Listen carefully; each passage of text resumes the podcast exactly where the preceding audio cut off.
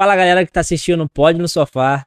Muito obrigado por assistir mais uma vez esse canal e esse episódio. E aí, Matheusão, como você tá, meu amigo? Tô ótimo, amigo. Eu gosto muito desse dia, terça-feira, que é o nosso feriado. Aí. Feriado nada, né? Que a gente trabalha pra caramba na terça. É o dia né? oficial do Pode no Sofá. Exatamente. A gente só recebe convidados incríveis aqui, Kleb. E hoje eu tenho certeza que vai ser mais um. Convidados incríveis, histórias incríveis, apresentadores incríveis. Ah, Que isso, Vocês é. também que dar uma. É, tem que valorizar, né, a gente, né? Porque, pô, cara, o que a gente evoluiu aqui, e isso graças a vocês, né, que têm Sem apoiado aí o dúvida. nosso canal, né? E antes de qualquer coisa, já peço a vocês que no nosso canal, compartilhe esse vídeo pra muita gente, muita gente mesmo, pessoal. Deixa Deixa o o seu comentário. Comentário, né, Matheus? Matheus gosta do né, comentáriozinho, Sim, né? Eu gosto, eu fico mó tempo olhando lá. É, Pô, é bom demais. O convidado também que chega aqui, vê os comentários e fala: caramba, estão assistindo, estão curtindo. Pô, então né? Deixem críticas. A gente Pode vai melhorar, pessoal. também, pô. Bota aqui, ó, ó, Acho que o Kleb tá falando muito alto. Eu vou, eu vou controlar aqui a minha voz, pessoal. Deixe a crítica de vocês, elogios. Isso é muito bom pra gente, pra gente poder melhorar, né? O nosso. Não se empolga, né, cara? Isso, isso aí, melhorar o nosso. A nossa apresentação pra vocês. Matheus, além de se inscrever, dar like, o que, o pessoal tem que fazer? Ouve a gente aonde, Matheus? Pô, galera, a gente está no Spotify. Esse episódio que tá saindo aqui já está no Spotify, na Deezer, Amazon Music, Google Podcast, que não é mais o Google Podcast. Quer dizer, ainda é, né? Ainda Janeiro é, que muda, é, né? janeiro muda pra YouTube, YouTube Podcast. YouTube Não, Podcast? É, podcast. Pô, é muita coisa, então. Então, galera, já nos siga lá e nos siga no Instagram, arroba Pod no Sofá. Então, vamos pra entrevista, Kleber? Chega. Vamos, vamos. Quem tá aí hoje, Matheus? Hoje tá com o Maicon Medeiros. Pô, aí, cara, que dificuldade tá esse homem aqui, mas chegou, mano. Graças a Deus. Super recomendado, né? Super, pô. Olha, cara, foram, não foram um convidado que falou sobre ele, não, o nome dele, não. Foram vários, cara. Vários, vários. Pô, que história incrível. A gente vai estar descobrindo aqui agora, tenho certeza disso. Seja bem-vindo, Maicon. Muito obrigado, gente, pelo carinho. Vamos pra cima. É isso aí. Tá aí, vamos pra Bora. cima, meu cara. Cara, a gente quer conhecer a tua história. E eu quero conhecer, saber tudo, que a galera recomendou bastante. Pô, eu também já conheço um pouquinho, Aham. né? Mas eu quero mais a fundo. Então, pode detalhar, pode falar à vontade, que a gente tá aqui pra te ouvir, cara. De verdade. Mas vamos iniciar do início, Cleber. Vou deixar você. É, Aquele ritual, né? Ritual nosso, É, pra poder a bora. pessoa. Aquele aquele ritual, relax. como vocês já estão acostumados. Michael, a gente tem um ritual aqui. que a gente- antes de entrar naquela aquele momento mais impactante da sua história, Show. quer entender primeiro, Princípio, né? até chegar ao Michael de hoje, como é que foi a sua trajetória? Quem foi o Princípio, quem é o onde Michael, né? nasceu, quem? De maneira mais explicadinha que você puder falar pra Uhum. gente.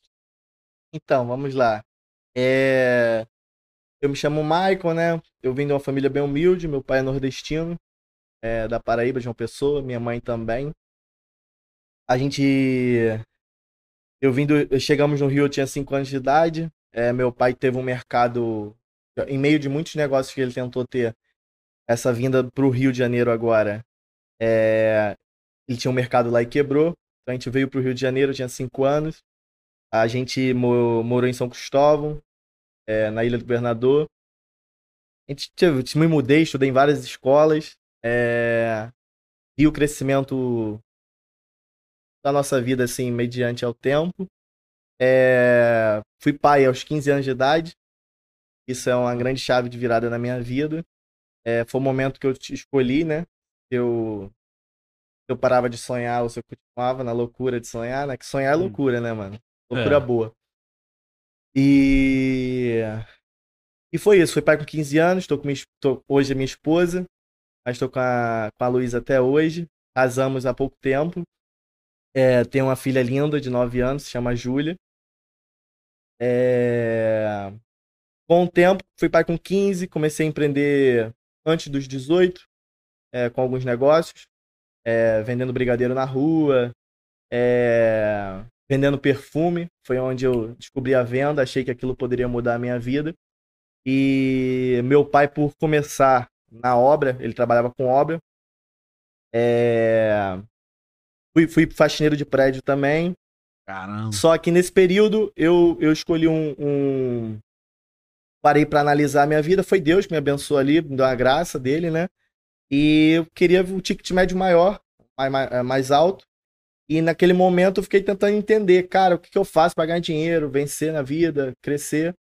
E naquele momento eu vi do que meu pai trabalhava, naquele momento ele queria parar de trabalhar, que era com obra. É... E eu falei, cara, eu tenho que focar na obra, porque querendo ou não, é algo que eu acompanhei desde pequeno, vendo ele trabalhar. E acho que é um- uma forma, eu tenho que tentar vender aquele produto. E foi aí que a gente cresceu nos últimos aí oito anos, o que a gente cresceu, o que a gente é hoje, né? Vou crescendo e chegando ao que a gente é hoje. A gente abriu uma loja de material de construção, hoje eu tenho duas lojas de material de construção também, que agregou muito à obra. É, desde o início eu tentei agregar, tentar fazer um, um monopóliozinho, né? Eu vendo o material, vendo o produto, eu mesmo compro a mim mesmo, retirada de entulho. E os demais negócios que a gente vai fazendo aí por fora, que a gente vai se apaixonando pelo empreendedorismo e a gente vem obtendo esse sucesso aí. Ah, mas vamos dar uma freada aí, né? Que já foi Ah, longe, mas né? deu pra dar uma- Já. isso Foi aí longe, legal pra é. Peguei tudo. Bom, Se liga, é, pô, explicou tudinho. Isso aí foi, foi agora. top. Isso. Mas agora vamos dar uma freada que a gente vai saber ponto por ponto. Show. Um ponto aí que, que assim, a princípio, começando assim, nosso bate-papo que me interessou que seu pai trabalhava com obra e despertou o interesse de você trabalhar com obra também, Isso. né? Mas antes disso, você já trabalhava com venda. Né? isso. Você vendia perfume, mas vendia onde esses perfumes?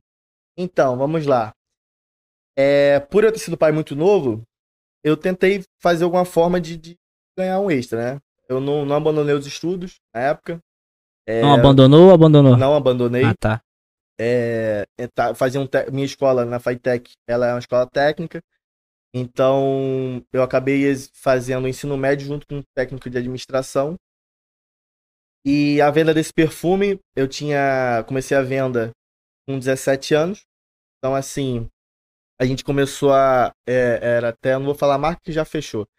Mas assim, é, eu ia muito nas ruas vender para pessoas. A minha meta sempre foi juntar um dinheiro e minha estratégia era andar com 10 vidros de perfume na mochila. Eu tinha a visão que, tipo, ninguém me compraria perfume para encomendar, tá? As pessoas, eu pegava muitas pessoas na emoção do momento. Alô, calor ali, do que momento. vida por Tipo, pô, impulso, né? aplicou, gostou? impulso, Leva aí. o meu, esse aqui é o meu, hein? Aí levava Ah. o meu perfume. Então, assim, é, eu vendia muito para as pessoas, para os amigos do meu pai, que era porteiro na Zona Sul, é, nas, nas próprias obras, aproveitava nas obras, para os funcionários, para os ajudantes, é, para os proprietários das obras. Na escola, vendia perfume à beça.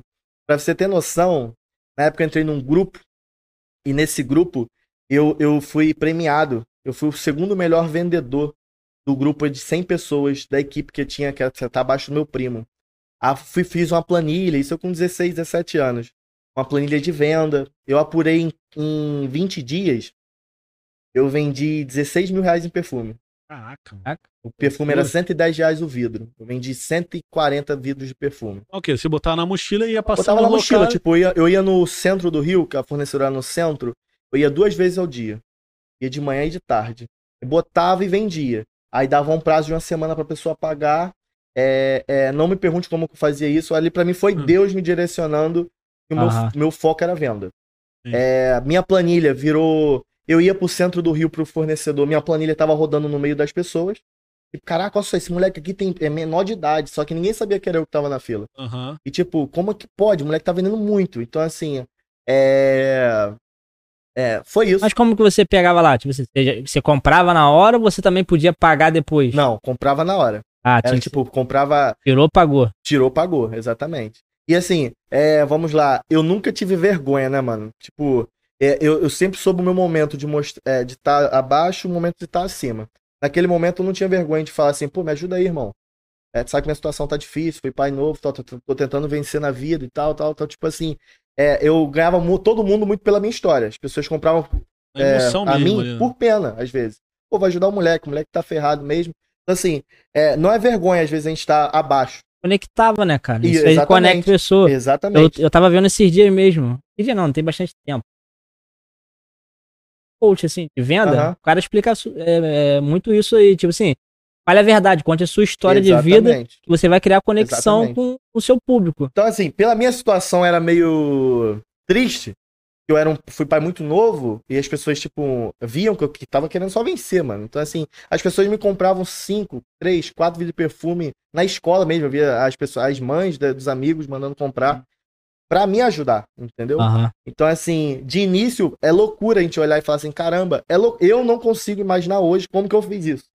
Mas eu tinha, tipo, vender 15 mil em perfume, e a visão, eu sempre fui muito abracei, ah, pra falar a verdade, eu acho que um, um dos um das minhas, meus segredos, se, se houver segredo, é tudo que eu peguei até hoje, eu botei fé em do, do 100%. Não teve Uhum. meio por cento. Eu abracei com toda a força do meu braço a oportunidade e falei, cara, eu vou ficar rico com isso. Vou, vou viajar de navio com isso, vou mudar minha vida com isso. E dali morreu, eu- vendi por uns seis, sete meses, ganhei, consegui fazer uma boa. Assim, pra vista, né, da época, um jovem de 16, 17 Claro. anos. É, fiz um, um bom capital, comecei a comprar roupa. Eu tive uma oportunidade é, também de roupa, que foi algo que startou na minha vida. Aí vendia roupa pro pessoal da obra, que o pessoal da obra amava o, o- o- é, roupa, né? Até para as outras pessoas que a gente ia prestar serviço, tinha outras empresas, eu oferecia as roupas e mesmo sentimento de do momento. Eu não mostrava foto, o cliente olhar e falar, ah, me traz daqui a 10 dias, eu só tenho daqui a 10 dias. Não. Eu, pra mim, eu tinha. Se eu tivesse zerado na conta, mas se eu tivesse um estoque, eu tentava fazer o possível pra vender aquele material. Uhum. E aí foi isso. Eu fui vendendo com isso. Outra oportunidade que eu tive, que eu bato palmas, assim, é, pela minha coragem, foi vender relógio Invicta. Não sei quem vocês sabem. Sim. Mais uma vez, meu pai foi no mercado mundial, ali no, Jac no Jacaré, e ele achou um celular. Um Moto G, né? Fala, Sim. praticamente. E esse Moto G chegou lá em casa, meu pai chegou, me Maicon, achei o celular e tal. Eu liguei o celular. Aí eu vi que chegava muita mensagem. É, pô, quero Invicta 1405, 222, No celular. no celular do cara. Aí eu Ah. falei, falei, caramba, mano. Aí tentei mexer, o WhatsApp do cara era bloqueado. Mas ele tinha um tipo, é, outro aplicativo de mensagem, é, tipo Telegram. Também chegava mensagem por lá. Só que o Telegram era fornecedor e o WhatsApp era venda. Hum. Aí o que eu fiz? Peguei um contato do fornecedor dele, falei, pô, irmão, achei o celular de fulano de tal, tá aqui comigo e tal. Eu queria devolver o telefone e aproveitar, também queria vender telefone, seu relógio. Então, pô, se pudesse tal. Aí ele, pô, mano, vou mandar ele aí. Me ligou, o cara me ligou, veio na minha casa desesperado, pegou o celular de volta, me agradeceu, perguntou se eu queria algum dinheiro. Aí eu falei, falei assim, pô, amigo, é, eu não quero dinheiro não, não precisa tal, mas eu quero uma oportunidade. Me arruma essa fonte de comprar relógio que eu vou eu vou, E vender. vou quero vender. Aí o cara falou, falou assim, pô, consigo, mano. Aqui, pô, o relógio é dá pra vender 850, 900 reais, é importado e tal. Hoje eu sei que era réplica, Uhum. mas eu consigo trazer pra você a 350 reais, 400 com a caixa. Eu fui lá e falei assim, pô, tudo bem, 400 com a caixa. Eu tava com 2,300 em casa de roupa que eu tinha vendido. Eu fui lá e falei assim, irmão, eu quero comprar os 2,300 em relógio. E, na verdade, foi 2,100. Aí ele foi lá e fez o acordo com ele. Eu me lembro que ele me deu dois femininos e três masculinos. Foram cinco relógios no total. E dentro de. Dentro de. Três meses. Na verdade, dentro de uma semana eu vendi todos. Só que de que forma? É, eu pedi uma entrada, vendia por 1.200 reais para as pessoas à minha volta que eu achava que tinha condições financeiras. Uhum. E eu falava, pô, mano, não precisa me dar dinheiro agora. Eu parcelo em três vezes de 400. E o cara foi lá e falava pra mim assim, tá, fechado. Por quê? Porque via a emoção do relógio na mão. Caraca, olhava. bonito, tal. Legal demais. Botava no pulso. Dava pra tua esposa, pô. Então, assim, em dentro de. Agora fazendo conta rápida, cinco relógios a 1.200, é o quê? 7 mil reais? É, mais ou menos isso, chutando, né? Posso estar falando Não, sim. besteira, não sei. É. 6 mil reais. Então, assim, eu, eu, fui, eu fui, fui criando amor ao negócio. Então, tudo que você imaginar, eu comecei a anunciar coisas que eu, eu, eu não usava mais no OLX. Eu criei prazer por venda. Eu, fazia, eu também passei a criar, fazer questão de pequenos valores.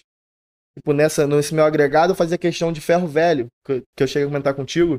É, na obra, é, eu ia nas obras, eu catava ferro velho, tipo metal, Calado. cobre, é, juntava cobre por 3, 5, 6 meses e, e não tacava fogo, cortava na mão porque valeria mais. Então, assim, eu criei uma proporção é, financeira assim grande Só que, de antemão, que é, um- é algo que eu vejo muito no, nos jovens hoje, às vezes a gente tem oportunidade dentro de casa. A oportunidade está aqui do nosso lado. Só que às vezes a gente, ent- eu entendo que tem situações que é difícil trabalhar com o pai, é difícil trabalhar com pessoas de- é, é, mais antigas, porque a visão é diferente. Como daqui a 10 anos, minha filha talvez pode achar difícil trabalhar comigo. Porque a minha visão vai ser de 15, 20 anos antes. Então, assim, 15 anos, na verdade, né? Sim. É, Mas é, essa, essa, essa sua veia empreendedora veio muito.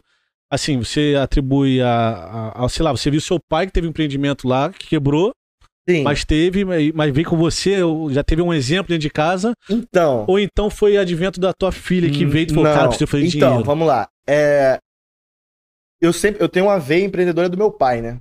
Meu pai não tem estudo. Meu pai é um cara que fora da caixa pro tempo dele. Eu acho ele bato palmas pra ele, porque é um cara que eu vi ele sendo vigia de condomínio por seis anos da vida dele, dessa vinda de, agora. Eu, eu com cinco anos pra cá.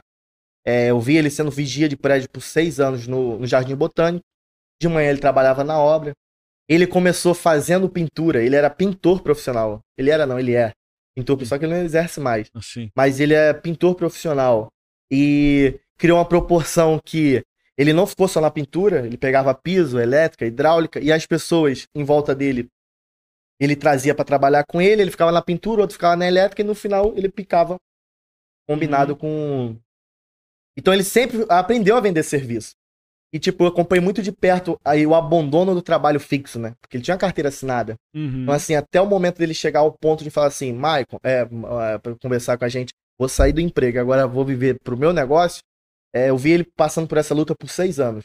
É, eu via meu pai sábado e domingo, porque ele trabalhava e dormia no prédio, né? Era vigia é, de noite e de manhã ele ia pro trabalho. A gente morava na Pedra de Guaratiba.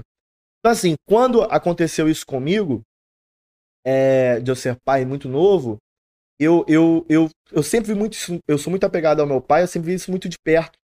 É, a forma que ele dava orçamento, a forma que ele cobrava, a forma que ele trabalhava, a forma que ele se estressava. Então, assim, a forma que ele geria os, os funcionários, os parceiros de obra. Então, assim, quando eu fiz 15 anos, a gente teve uma desavença e tal. Ele ele- apesar que a gente nunca deu desavença, mas ele se afastou, coisa de pai, né? É. Eu também só faria, só faria isso. É, e eu quis vencer fora, né, mano? Eu quis. Mas isso aí foi. Causa que. Foi pai? Foi, foi. Ele ficou Ah, todo ficou mundo meio que revoltado, decepcionado, né? É, né? é, todo mundo. É, então, assim, eu quis vencer fora.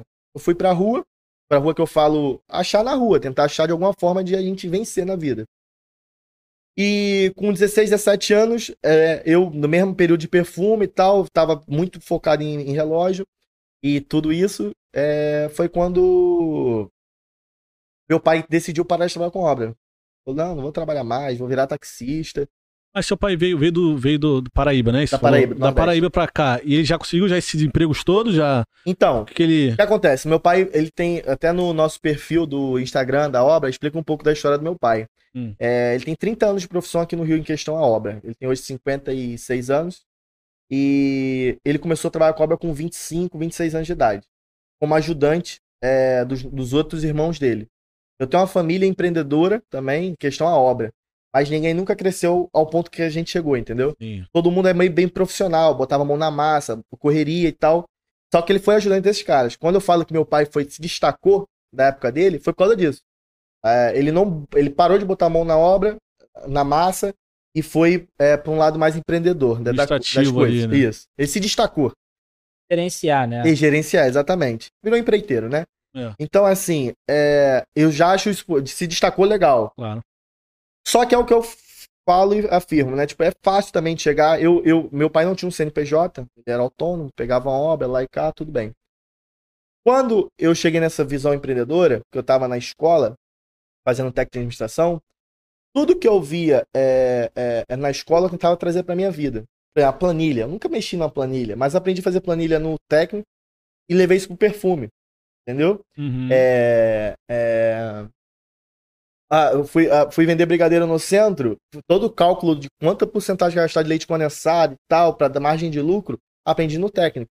Mas isso aí você já fazia antes de, de, de saber que iria ser pai. Não, isso não. No período depois de ser pai. De ah, depois 15 de ser pai que aí 17 tu falou, cara, agora, ah, que você disse que o teu pai se afastou e tu Isso, falou, agora tem que isso, fazer por isso. conta própria. Start. Entendi. Isso aí. Entendi. Só que ao ponto de. é, tem momentos que a gente tem que é, escolher se você vence ou se você tem orgulho.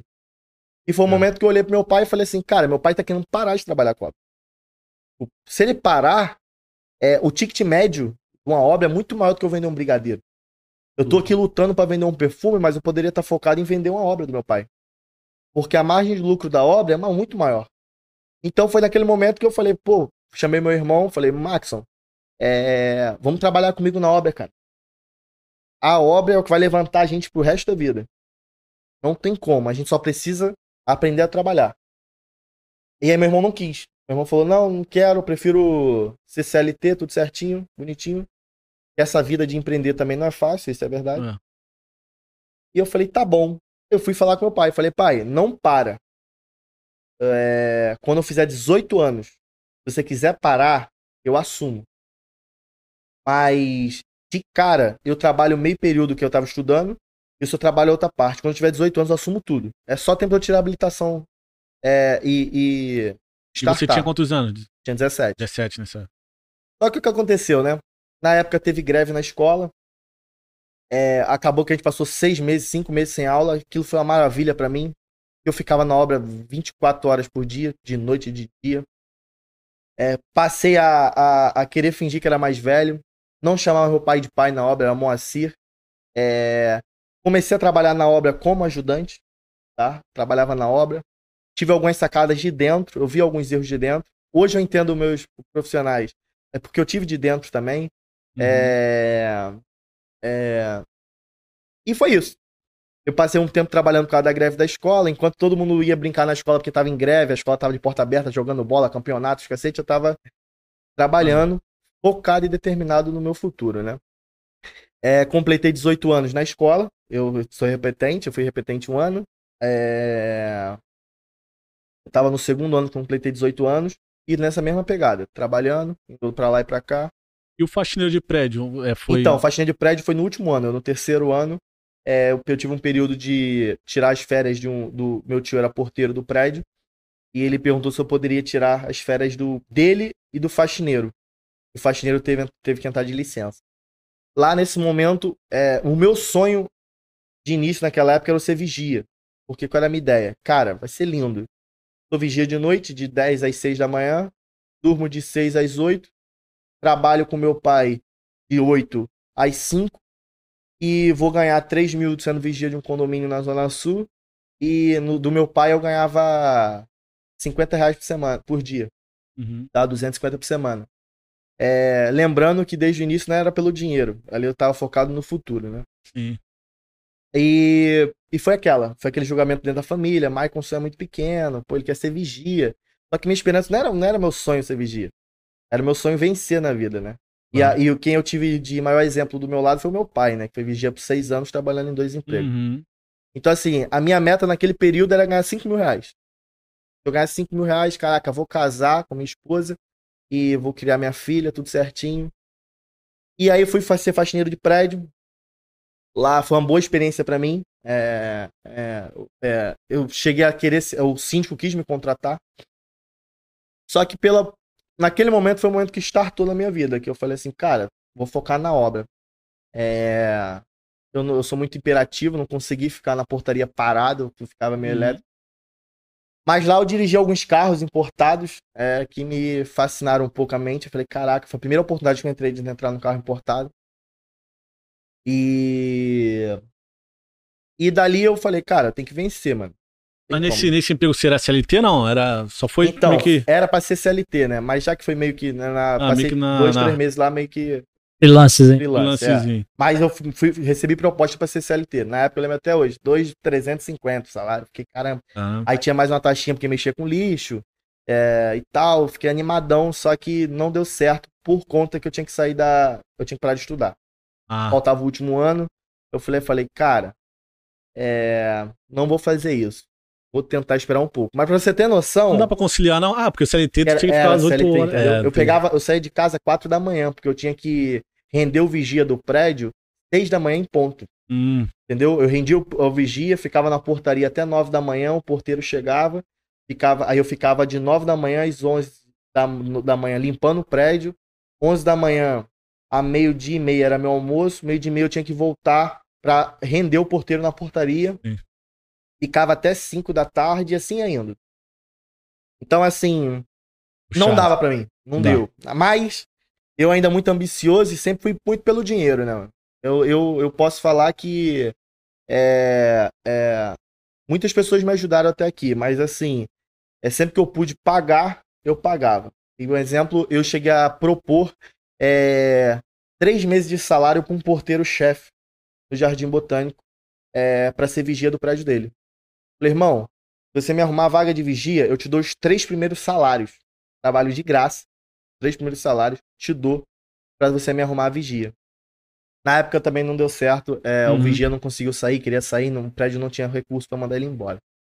Mas assim, eu sempre tive essa visão, tipo, caraca, quem já se. Eu queria um emprego É, e eu ofereci três meses. Eu falei, cara, eu tenho um recurso parado. E até então, é, eu tinha um recursinho parado que eu emprestava. Nem sei se eu posso falar isso aqui, mas também.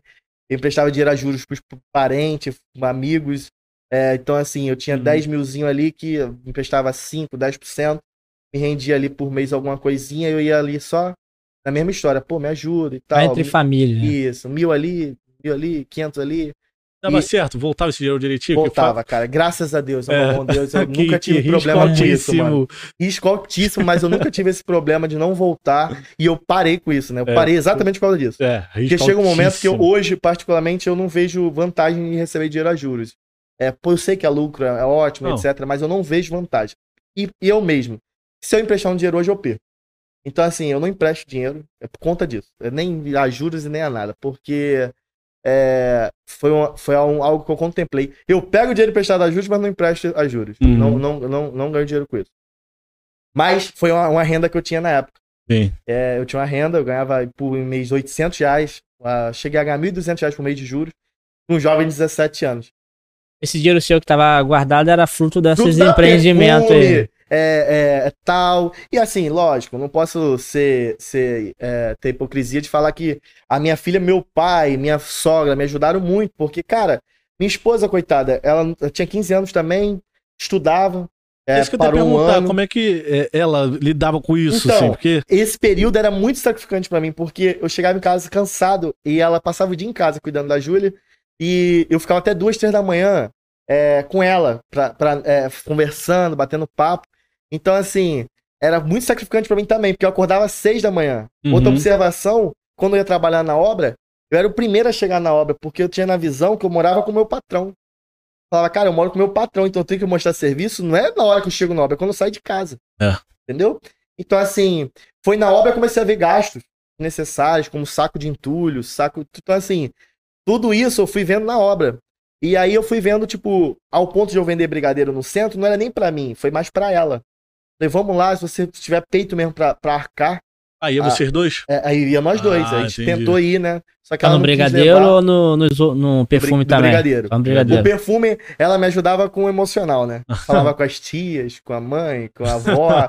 ela falava, pô, ajuda o Mike e tal. Aí eu vendia muito perfume também. Sim. Mas assim, é, e ela ia muito no centro comigo também, né? Buscar, que era loucura. Sim. E era franzininho, cara. Era franzininho. Eu tinha um medo, gente, de ser roubado na rua, que eu tenho uma carinha meio de abestalhado, né? Então, Uhum. assim, eu ia pro centro com a mochila, voltava com, tipo, mil reais de perfume. Cara, aquilo era a minha vida que tava nas costas. Aí, naquela época que tava cheio de. Tinha um, um, um- um cara no Facebook ali. filmando o pessoal roubando. Ah, Rio de né? Nojeira. É, então. nojeira. Então, assim, cara, aquela época foi bem sacrificante pra mim, que eu ia com muito medo. Cara, eu vou, vou ser roubado, meu Deus, que vai ser. Então, assim, ali foi Deus tratando a gente, né, cara? Afiando. A Luísa sempre quis muito trabalhar, fazer faxina em casa. Eu cheguei a levar ela nas obras pra fazer faxina em algumas obras minhas. Eu Uhum. falava, pô, tem uma menina pra fazer tal, pra tentar ganhar um extra. É, mas eu sempre falava, amor, calma, eu vou abrir um negócio, eu vou abrir um material de construção. E esse sonho de ter material de construção, eu tô atropelando muito, gente. Nada, Não, não. pô, tá ótimo. É, esse sonho de ter um material de construção foi de um amigo do meu pai, que ele comprava material de construção. E esse cara não tinha estudo também, né? E Você sempre- falava com ela, deixa eu te cortar. Você falava com ela que você tinha o sonho, que é uma a, loja de material de construção. e ela sempre acreditou nesse sonho. Sempre acredito- Cara, eu até falo, eu, eu sou muito grato a Deus pela minha esposa, né? E Cara, é difícil. não tinha né? como não, não, não tinha como ela não sonhar. Ela é, é- é- é- eu, eu basicamente eu fui a a oportunidade da vida dela. Assim, cara, ou eu vivo o sonho dele, ou eu vivo o sonho dele, porque a família dela também é humilde. É, Sonha tipo, era muito uma pouco. ação, né, cara? Ela Era, tava acreditando que isso. tu valorizasse com o Exatamente, tempo, né? é, é, é, exatamente, porque, tipo, a Ah. família, ela só tinha eu, ela tava em casa cuidando da Júlia. É, a família dela não, não sonhava tão alto, meus pais também não tinham sonhos altos. Então, assim, e eu sonhava muito. Eu sonhava, eu com 16, 17 anos, eu falava, amor, eu vou ter uma loja de material de construção, a gente vai abrir e, e é tanto, vamos faturar tanto e vamos pra cima. Por que, que eu falo isso? Por que eu pergunto isso? Porque teve um convidado aqui também que falou muito a respeito disso daí, que ele, no sonho dele do empreendimento, a esposa também sempre apoiou ele é, é, nessa decisão. Foi até o João, né? Então, Então, sempre apoiou muito ele. E cara, é difícil. isso. E tipo assim, eu, eu me identifico com isso, assim, mas É. não da mesma forma, porque você falou, tipo, não, eu vou ter minha loja, não sei o que, a gente vai ter sucesso. é, Porque hoje eu falo isso também dentro da minha casa. É uma palavra que eu libero diariamente da minha casa. pode Fala, liberar. fala, irmão. amor, eu ainda vou ser milionário. E vai ser. Ainda vou ser milionário. Esse empreendimento que, que eu e o Matheus tá vai trazer muito sucesso pra Vai. gente. Financeiramente. Vai. Não tô falando só de, nem só de visibilidade, nada disso. Vai. Isso vai trazer muito sucesso pra gente. E tipo assim, pela minha insistência, hoje eu percebo que ela também já acredita nisso. Mas no início eu vi que ela olhava assim, Então, cara, esse cara tá falando besteira, cara. É, é, é, mas é, eu, eu, eu, eu, eu, eu, vivo isso, eu vivi isso. Hoje eu não vivo isso. E é algo que eu quero falar também. É, nesse período, eu falava muito sobre meus sonhos. Isso é meu pai, minha mãe. Ah, meu Deus, ele Hum. sonha muito. Maicon, cara, você sonha demais. Onde você vai parar? Tipo, cara, queda é feia, hein? Cuidado, É, porque, tipo, é, esse papo aí. a, é- a realidade, a realidade era uma, cara. Eu não tinha ninguém que. Eu não tive alguém que, que teve um carro importado na minha família. É, Eu trabalhei com o parceiro do meu pai, meu pai tinha um gol, pô. É. Foi o primeiro carro zero do meu pai, foi um gol. Então, assim, eu vi a conquista que ele teve. Dirigiu o carro importado Então- sendo porteiro, né? Então, é É. isso. Então, assim, é, é, é, é- Só que, cara, agora chegou o momento crucial que é falar de Deus, cara. É... Todos os meus sonhos foi Deus que, que me deu. Deus me dava em visão. Cara, visão mesmo. Tipo, eu, ao ponto de hoje eu sei que era visão porque hoje eu vivo e já vivi. Mas na época era loucura. Eu falava assim, é loucura, eu tô delirando. Porque assim, cara, é, é, eu sonhar ter uma loja, eu sonhar ter um carro. Era, pra você ter noção, eu tive o primeiro carro e foi a primeira, é uma coisa que eu quero falar, não perca a oportunidade que Deus te dá. Eu falava, Senhor, e decreta. Senhor, eu preciso de um carro para trabalhar com 18 anos, eu tenho que assumir isso. E meu pai só tinha um carro. Eu conheci meu pai tendo sempre um carro. Então assim, ter outro carro já é um luxo muito grande. Uhum. Pra que ter outro carro se eu tenho um? Só que pra eu trabalhar, eu precisava de outro carro. Pra eu ter a, a, a, a, a, a visão que a empresa tinha que crescer, eu tinha que estar lá e meu pai tá cá. Eu não podia estar junto com ele. Então, senhor, eu preciso de um carro antes de fazer 18 anos. 18 anos eu tenho que ter um carro. E nessa, meu pai tinha uma laje na Pedra de Guaratiba que ele vendeu essa laje por 30 mil reais. Um dono de material de construção que a gente fornecia material. Aí o cara falou assim: mas assim, até compro essa laje. Mas pega esse caminhãozinho aqui. Esse cara que trabalhou com esse caminhão há mais de 10 anos. Esse caminhão enricou o cara. Uhum. Uma Toyota Bandeirante 78. Se você quiser pesquisar aí, você vai ver que essa vale um dinheiro. Hoje carro, um carro desse deve valer uns 50 mil reais. a mais. Ou mais. Eu queria um. Hoje, para eu trabalhar, eu queria um. Só que eu não encontro bonito. Quanto? É muito difícil você encontrar um. um- quando você encontra uma raridade, nem o que é 100 mil. Conservado. aquela de tração Isso, ainda manual que você isso, tem que. amigão. Aquela ali é mais cara ainda. 78 é o ano do carro. 1978. Só que quando meu pai pegou, o carro, o dono do carro deixou na porta da minha casa e deixou lá. E o carro passou três meses lá parado. Meu pai não sabia manobrar o carro. O câmbio do carro vinha na mão. Carro era muito ruim, mas o carro só tinha motor, mas a estrutura do carro era péssima. O cara trabalhou com carro por 10 anos. O carro era uma merda. Só que aí o que acontece? Tava lá.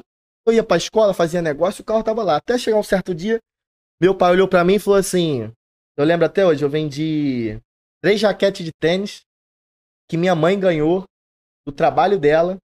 É, minha mãe é secretária. É, a patroa mandou pra ela três, três jaquetes pra mim de presente. E eu fui lá Uhum. e falei, cara, isso aqui deve valer um dinheiro. Da Wilson? É, É. deve valer um dinheiro. fui lá e vendi. Aí o cara foi buscar lá para foi buscar lá em casa e meu pai olhou pra mim e falou assim: Maicon, é. Tu não tá vendendo tudo no LX? Vende esse. Eu quero ver tu vender esse carro. Se tu vender esse carro, vende esse carro. Aí eu olhei pra cara dele e falei, pai, Se eu vender o carro, o como é que faz? Não, o dinheiro é meu. Mas tá, mas, pô, vai ser ruim, né, pai? Pegar, eh, arrumar dinheiro nesse carro. Se eu trocar em outro carro, o que, que é o carro? De quem é o carro? É teu. Se tu trocar em outro carro, é teu. Troca até na bicicleta, irmão. Eu não quero ver esse carro na minha frente. Tu vende por quanto? Ele foi 8 mil, 8 mil vai embora. Fui na OLX, fui na, na Google e vi que as pessoas pediam 30, 40 mil reais naquele carro. Aí eu anunciei, né? Por 30. Aí eu falei, caraca, senhor. E orando, mano. Orava todos os dias. Meu, aparece um doido que compra esse carro, assim, pelo amor de Deus, pelo amor de Deus. Só que a, a, a venda não, não saía. Ninguém dava nem proposta. Uhum. Aí eu falei assim, irmão, vou procurar um Golf. Um Golf 2005. Era em faixa de 20 mil. Vou te chamar pra trocar um no outro. Aí faz um textinho. Olá, tudo bem? Bom dia. Tem um, uma Toyota Bandeirante, a diesel 78. Eu tô. é, O carro tem. Não tinha nem quilometragem, que ela tinha. Tava tudo ruim. É, você aceita como troca? Aí, não, não, não, não, não, não, não, não. Aí, caraca, vou escolher em qualquer carro do valor agora. Não que pode ser Peugeot, Renault. Que valesse Não, não. 25 mil. Eu queria uma moeda de troca que fosse mais fácil para eu revender. E aí Entendi. fui, fui oferecendo, oferecendo, oferecendo, oferecendo, até que apareceu um polo. 22 mil o cara queria. Eu falei, irmão, tu não troca na Toyota Bandeirante, não? Aí tu falou, pô, irmão, como que ela é? Manda foto. Pô, aí ver o carro. O cara veio ver o carro, olhou o carro. Olhou mais ou menos. pô, irmão, vou te falar um negócio. Se teu carro tivesse 40% de carro, eu até trocaria um no outro. Mas, mano, teu carro tá muito ruim. Só- Teu carro só tem uma É. coisa, motor. Porque a carcaça era ferrugem pura, podre no teto, de um buraco no teto desse Uhum. tamanho, tipo, não existia carro. Ele falou, mano, mas se tu me, se tu me botar 5 mil, eu troco. Aí eu falei, pô, cara. Valeu, não tenho não. Aí ele foi lá, foi embora. Pô, fui pra cima, pra casa, orei, orei, orei. Falei, senhor, eu tenho 2.500 reais. Se esse cara aceitar, eu, eu pago. Eu, tava, eu tinha 10.500. Uhum. 8 mil tava emprestado, 2.500 eu tinha na mão. E eu paro de vender tudo. Eu vou comprar esse carro pra trabalhar. Aí liguei pro cara uma hora depois. Falei, irmão, deixa eu te falar. Antes de eu te fazer uma proposta, eu vou te contar a minha história. Eu fui pai com 15 anos, tá? É, hoje eu tenho 18. É, eu preciso comprar um carro para trabalhar. É, a oportunidade que meu pai me deu, já deu o carro. entendeu? Ele olhou para mim e falou: ó, se você fazer rolê nesse caminhão, é, é teu. Porque ele não viu valor no caminhão. Mas eu vi valor. É, Então, assim, o que eu tenho para te propor hoje é 2,500. E o que eu posso te falar é que se você ace- aceitar a minha proposta, é... quem vai te recompensar é é Deus, mano. Porque eu não tenho condição de te recompensar.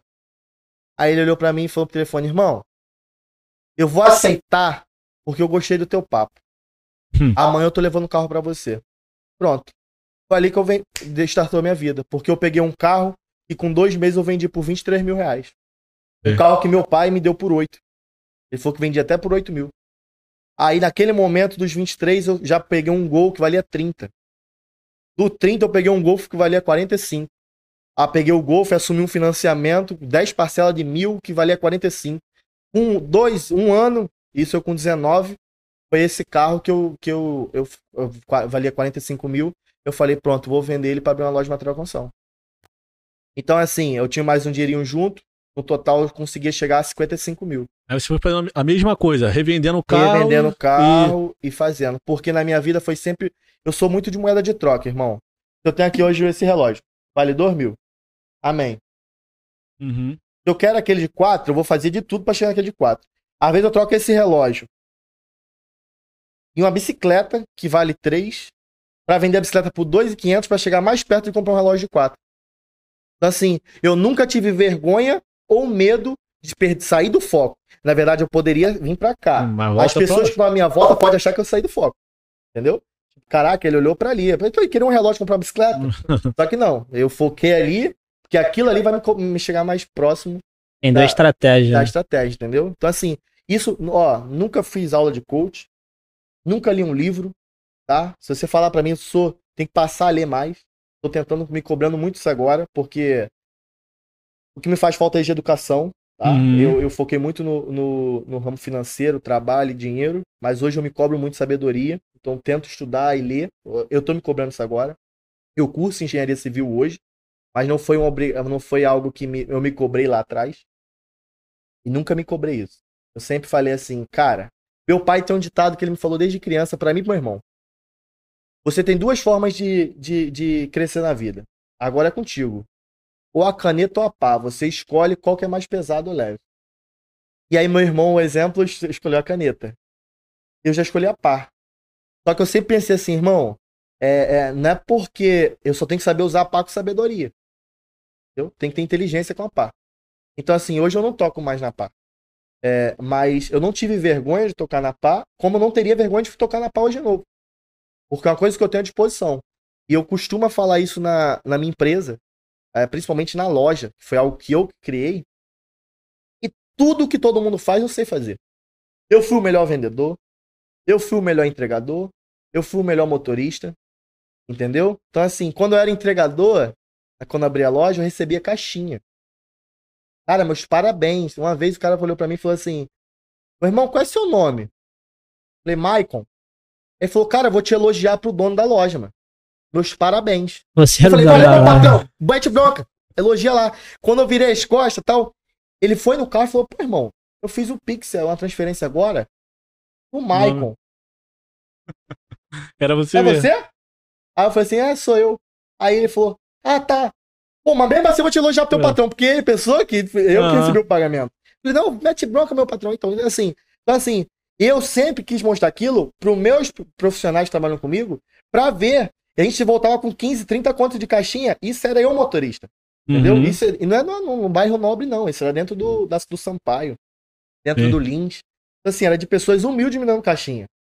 Então, assim, eu sempre quis ser o melhor. Tudo que eu fiz até hoje, o vendedor, eu fui conhecido até hoje. Eu, eu já tô saí do operacional, operacional da minha loja faz dois anos.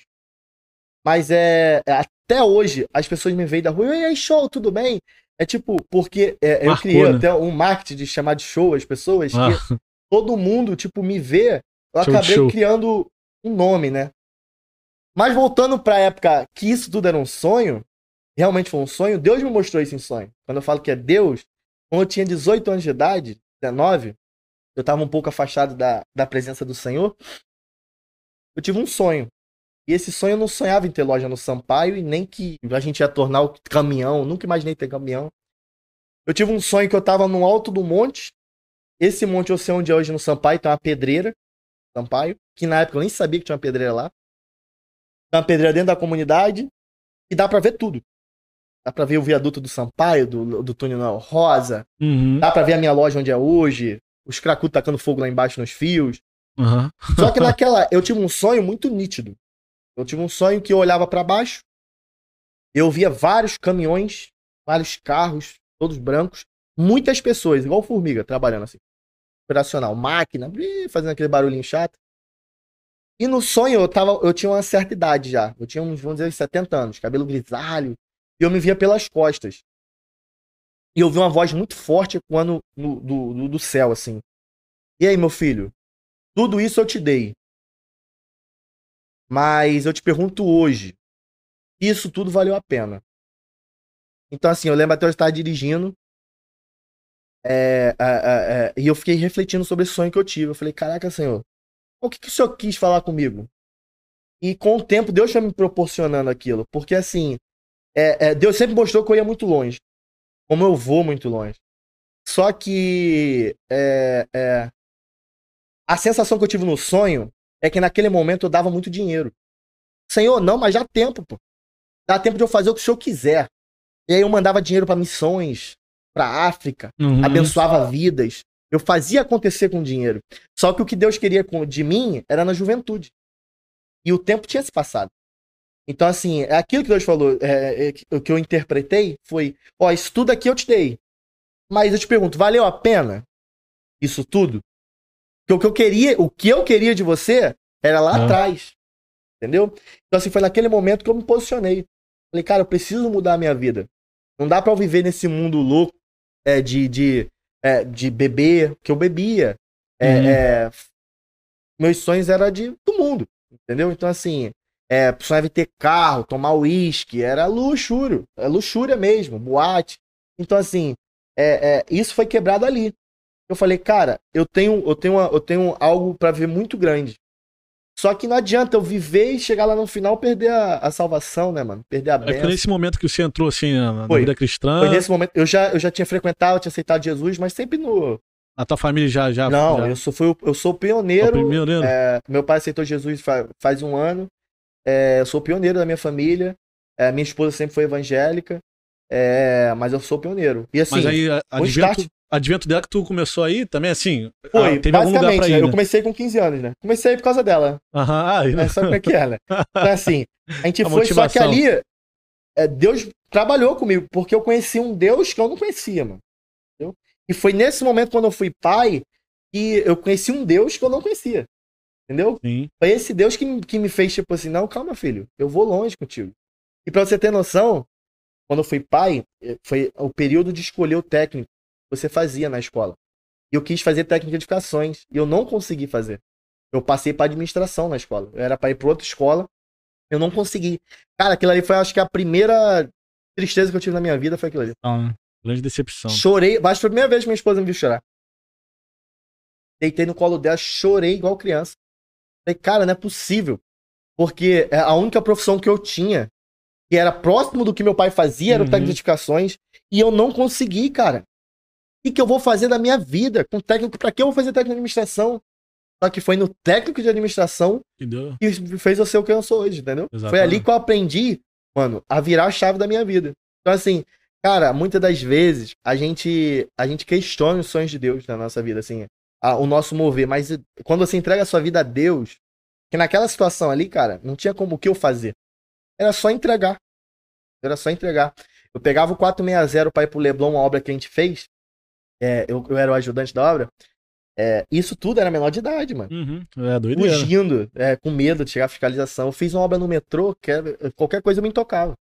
Então, assim, é, eu lembro uma vez que teve que descer numa, num, num poço, numa cisterna, que a água tá parada, tava parada há 20 anos.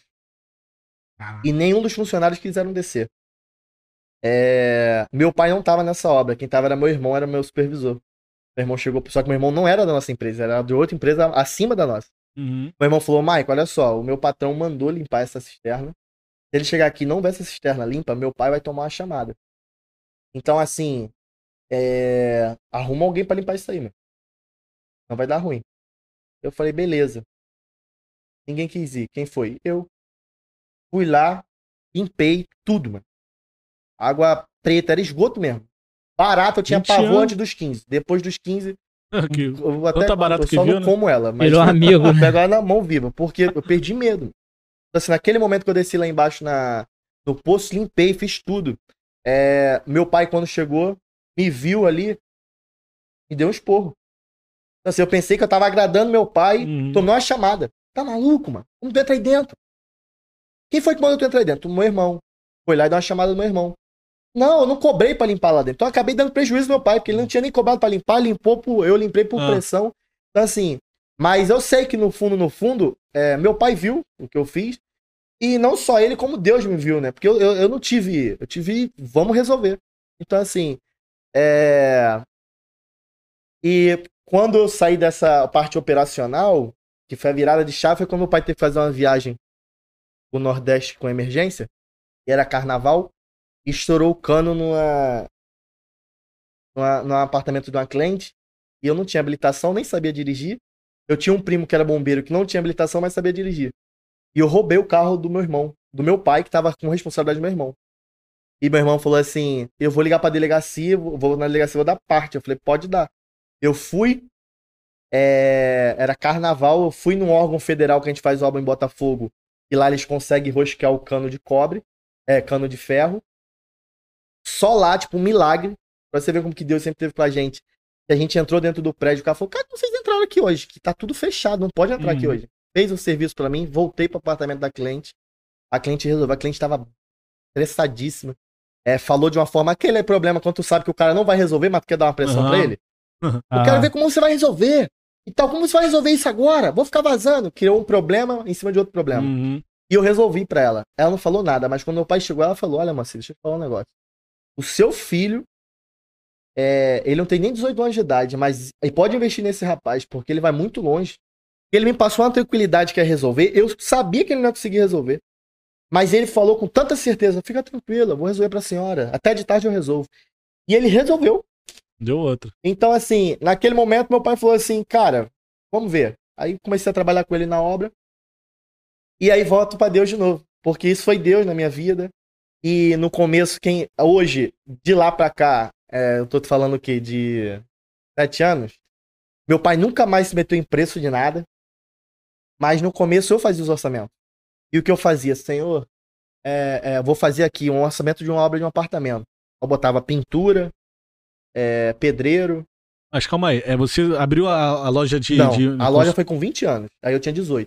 Ah, esse foi. an- Ah, a Foi obra antes. começou foi antes, então. Foi antes, pô. Ah, entendi. É isso tudo. Eu, eu- Assumiu quando se fez 18, que a Foi, promessa você fez com assumi, seu pai, foi né? isso aí. Ah, Aí o que eu fiz? Eu, quando fiz 18, o que eu fiz? Eu olhei assim e falei assim, cara. tu continua indo atrás de obra, só que aí teu pai já Só que ficava. eu, não, aí o que acontece? Meu pai ficou tranquilo, só que eu era muito novo, né? cara? Sim. Aí eu falava, pai, vai comigo. Vai comigo porque a sua presença. imagem é a É. que vende. Mas eu administro. Sim. Porque, pô, o senhor tem experiência, eu não tenho nada. Vai na frente, eu vou atrás. Eu sempre escolhi abaixar a cabeça. Eu não tenho vergonha de chegar na obra hoje, ainda acontece. Esse órgão federal, o nome mais forte lá é meu pai. Eu chego lá de cabeça baixa, porque no fundo, eu não quero saber se é meu nome ou dele que tá É a crescendo. empresa. É a empresa, É. entendeu? Então, assim, eu sempre fui. Só que na hora de fazer os orçamentos, eu falava assim, senhor, eu vi até hoje meu pai tendo prejuízo em obra. Só que ele ter prejuízo em obra é responsabilidade dele. E ele vai arcar sobre a responsabilidade. Só que a partir do momento que eu der um preço para fazer uma obra, eu não Hum. posso trazer prejuízo ao meu pai. É. Eu não tenho condições de pagar o prejuízo. Aí eu comecei a, a orava, falava, senhor, pintura, 5 mil. É... Elétrica, 10 mil. Ladrilho, 10 mil. Aí no total dava 40, 35.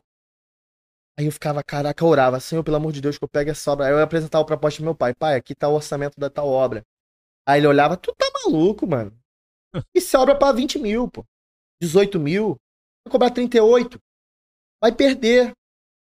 Não, pai, confia. Tá, tá maluco. E eu sempre aceitava a posição de tipo, pô, Respeitava. eu sou novinho e tal, tenho, tenho... mas pai, vamos tentar, manda, pra ver se pega, mas não vai pegar. Cara, eu juro pra você, a gente passou um ano pegando todas as obras. Todas. Eu chamava pra fazer a pintura de um prédio, a trocar um rodapé. Todos os orçamentos que a gente foi, a gente pegou. Todos. Caraca. Todos mesmo. E todos com dessa mesma situação. Meu pai cobrando 18, eu cobrava 40. Aí começou. Um ano, meu pai comprou o primeiro carro importado. Foi aqui, exportei. É, é... E aí foi indo. E, eu- e aí eu, eu terminei o ensino médio. Terminei o ensino médio. Tinha um- eu terminei o ensino médio com o Golf. Técnico. O técnico e o ensino médio. Só que olha que doideira. Eu nunca. Eu não, acabei o ensino médio agora, ano passado, né? Porque precisava de 400 horas de estágio. É pro técnico. E meu técnico e a É- escola é, é junto. juntos. Aí eu fui lá e falei assim: pô, professor, deixa eu te falar um negócio. Eu não tenho condição de fazer estágio, não, mano. Ele, por que não? Eu, pô, pastor, ô, professor, eu tenho uma, uma filha de 15 Eu tenho uma filha de 15 anos. Eu tenho uma filha de 2 anos. É, não tenho condição de eu ir pra um estágio e ganhar 400 conto. Não É. tem. Aí, tá, não, mas se você não fizer e tal, vai dar errado, você não vai receber. E cada vez foi chegando mais perto de concluir o ensino médio. Até ele chegou pra mim e falou: Maicon, tem três possibilidades de você não fazer o estágio. Uma, se alguém assinar sua carteira hoje. É, duas, se você mostrar que você é um aluno autônomo. E três, se você abrir uma empresa. Aí eu falei, tá, vou ver. Fui pra uma loja de material. Meu pai não tinha empresa, lembra disso? Fui pra uma loja de material de construção que a gente comprava material. Falei, cara, como que faz pra tu assinar minha carteira aqui? Só assinar. Não, Mike, tu paga as tuas as taxas, eu assino. Quanto que é as taxas? 400 contos por mês. Ah, Falei, caramba, lá eu vou, tô deixando de ganhar, vou ter Ah. que pagar. Fui ver como autônomo. 600 conto por mês que tinha que pagar de taxa. Os documentos que a escola esco- pedia pra ter, eu tinha que provar e tal. Uhum. E era tantas horas. que, é, tipo, era 400 horas, lá eu tinha que aprovar um ano. Aí eu falei, caramba. Aí eu fui voltar a falar, professor, a terceira opção é se ela abrir uma empresa. Aí o professor falou assim, é, se você abrir uma empresa, você Tá pronto. tá, tá, tá liberado. Eu, professor, então tá tranquilo. Daqui a alguns anos eu volto. Aí ele falou, como assim? Eu falei assim, não vou concluir não. Daqui a uns dois anos eu volto. Aí ele foi lá e falou assim, tá bom. Moral da história, o professor morreu. Ah. É, é, ele morreu. Mas eu voltei lá. Voltei lá, eu tinha dois CNPJs no meu nome, né? Eu tinha três. É, a padaria do João, eu entrei de sócio como ele. Uhum. Então, assim, na época, eu era dono de três comércios. E foi meio assustador, porque assim, quando eu fui na escola é, falar sobre, eu falei, aqui tá o documento que o professor mandou um e-mail pra mim e tal. A mulher não olhou assim, mas como assim? Aí eu falei assim, "Ah, então, eu tenho três CNPJs na, na empresa hoje, se você quiser conhecer, eu tenho uma, uma padaria aqui do lado da escola, na Barão Tapajipe. Eu tenho um material de construção na Avenida Marechal Rondon. E tem uma empresa que tá aqui no Instagram, que é de obra, pode consultar os CNPJs. Ela bugou. Ela falou assim, Travou, né? é, mas você não consegue uma carta do proprietário Sou eu. que É. você exerce, o que, que você exerce lá? Eu falei, eu falei assim, Eu sou proprietário. então, eu sou o proprietário da empresa e só se você quiser que eu faça uma carta, eu faço, eu faço agora. Aí ela olhou pra mim e falou assim, não, peraí, me cham... levaram pra diretoria, levaram pro, tipo, fizeram, Não acreditando. não acreditaram. Puxaram meu CNPJ, eu, eu tenho um Serasa é, que consulta meu. Todo mundo que consulta meu, meu, meu, meu, É. meu CNPJ Ah, apita parece. celular. Apitou que tinham consultado é, a rede de. Era a rede de ensino que aparecia, né? Aparecia Uhum. o nome da escola. Então, assim, é, bugou. E realmente eu saí de lá orgulhoso, né, mano? Eu falei assim, cara, Certeza, consegui, eu não fiz o estágio. Eu, eu terminei o ensino médio, sou formado hoje em administração, é, técnica em administração, mas é. Eu não fiz o estágio. Eu, eu fiz tudo no meu. Tudo no trabalho mesmo. Caraca. Aí agora, pouco tempo agora que você foi lá. Agora, foi agora, na pandemia. A pandemia cessou, eu fui lá, caraca, preciso, porque eu queria entrar na faculdade, né? Essa, você falou que tá, que você sente falta um pouco desse estudo. Mas é por quê do, do você tá querendo fazer essa Então, cara, o que faculdade agora? acontece? Vamos lá. É, até isso é pros jovens de hoje também. É, eu sempre fui um jovem que, que não gostava muito de estudar, né? Eu pago cedo e tal. Nunca lidei muito com isso, né? Mas hoje eu vejo a oportunidade que o estudo traz também, tá? A caneta. É, é, é, é, você se especializar é muito importante. Hoje, por exemplo, na minha empresa da, da construção civil, eu pago. Eu tenho um engenheiro contratado hoje na empresa. Eu não precisava fazer engenharia civil. É, mas eu faço porque é, o know-how que eu preciso ter para ser proprietário de uma construtora daqui a 10 anos, é, não tem como. Eu, eu poderia até ser um empresário forte. Mas assim, hoje eu me sinto na obrigação é, de fazer a faculdade, entendeu? Então, assim. Dá mais notoriedade, É, né? isso. Então, assim, hoje eu tenho 25 anos. é, vou acabar a faculdade o quê? Com, 20, com 30, 31, se tudo der certo. Uhum. Então, assim, mas é algo que eu falo que é muito importante estudar, entendeu? Quem tem oportunidade, é, que a gente sabe que tem jovens que têm oportunidade, é, é, tem que estudar mesmo, tá? É, como também na minha época de escola, eu tenho, eu tenho, fico com raiva disso até hoje. Eu tinha, isso é, é uma, uma raiva que eu tinha de- desde a época de escola. Era alunos que eu tirava 7, 6, 5, 4, 3, alunos que tiravam 10, eu olhava pra eles e falava assim: Não que isso mude alguma coisa, mas tipo, o que você quer ser quando crescer? Aí o cara, tipo, olhava pra mim e falava assim: Pô, mano, eu quero ser. Sei lá. Profissões que dão baixo rendimento. E aquilo me matava, mano. Tava tipo, mano, o cara tem inteligência, mano, pra, pra chegar onde ele quiser. E foi aí que eu também entendi que na vida nem tudo é na pra... não é nem tudo tá Nem no a livro. teoria ali. Ah, é. Nem tudo é teoria, entendeu? É, tem precisa dos dois. entendeu? Exatamente. Na vida é diferente. Exatamente dos dois. Então teve muita gente que ouvindo na teoria, é lindo, meu. Mas na hora de executar a prática, não consegue sair do papel. Pô, quantas pessoas que eu vi realmente que era nerd mesmo na escola Entendeu? e tu É- vê é hoje e tu fala, caramba. É Conheço difícil. vários. Ó, eu vou ser sincero, tem nerds que eu via na escola que trabalharam pra mim já. entendeu? Tipo, Loucura. Então, assim, é, é- é- essa é a situação. Porque o que falta hoje, até eu acho no ensino brasileiro, e, e puxar um pouco dos jovens é o sonho, né, mano? Pra falar a verdade, eu acho que hoje a mídia, a- a- hoje a gente tá muito rico em mídia na internet. É, de prosperidade. Os caras andando de X6, Uhum. X5. É, é, tipo, aí as pessoas. Só que não é fácil chegar nesse nível de estar num carro de um milhão. Entendeu? É. Aí os jovens hoje estão se perdendo porque já estão querendo chegar num carro de um milhão. Só que pra chegar nisso aqui, ninguém quer viver o processo.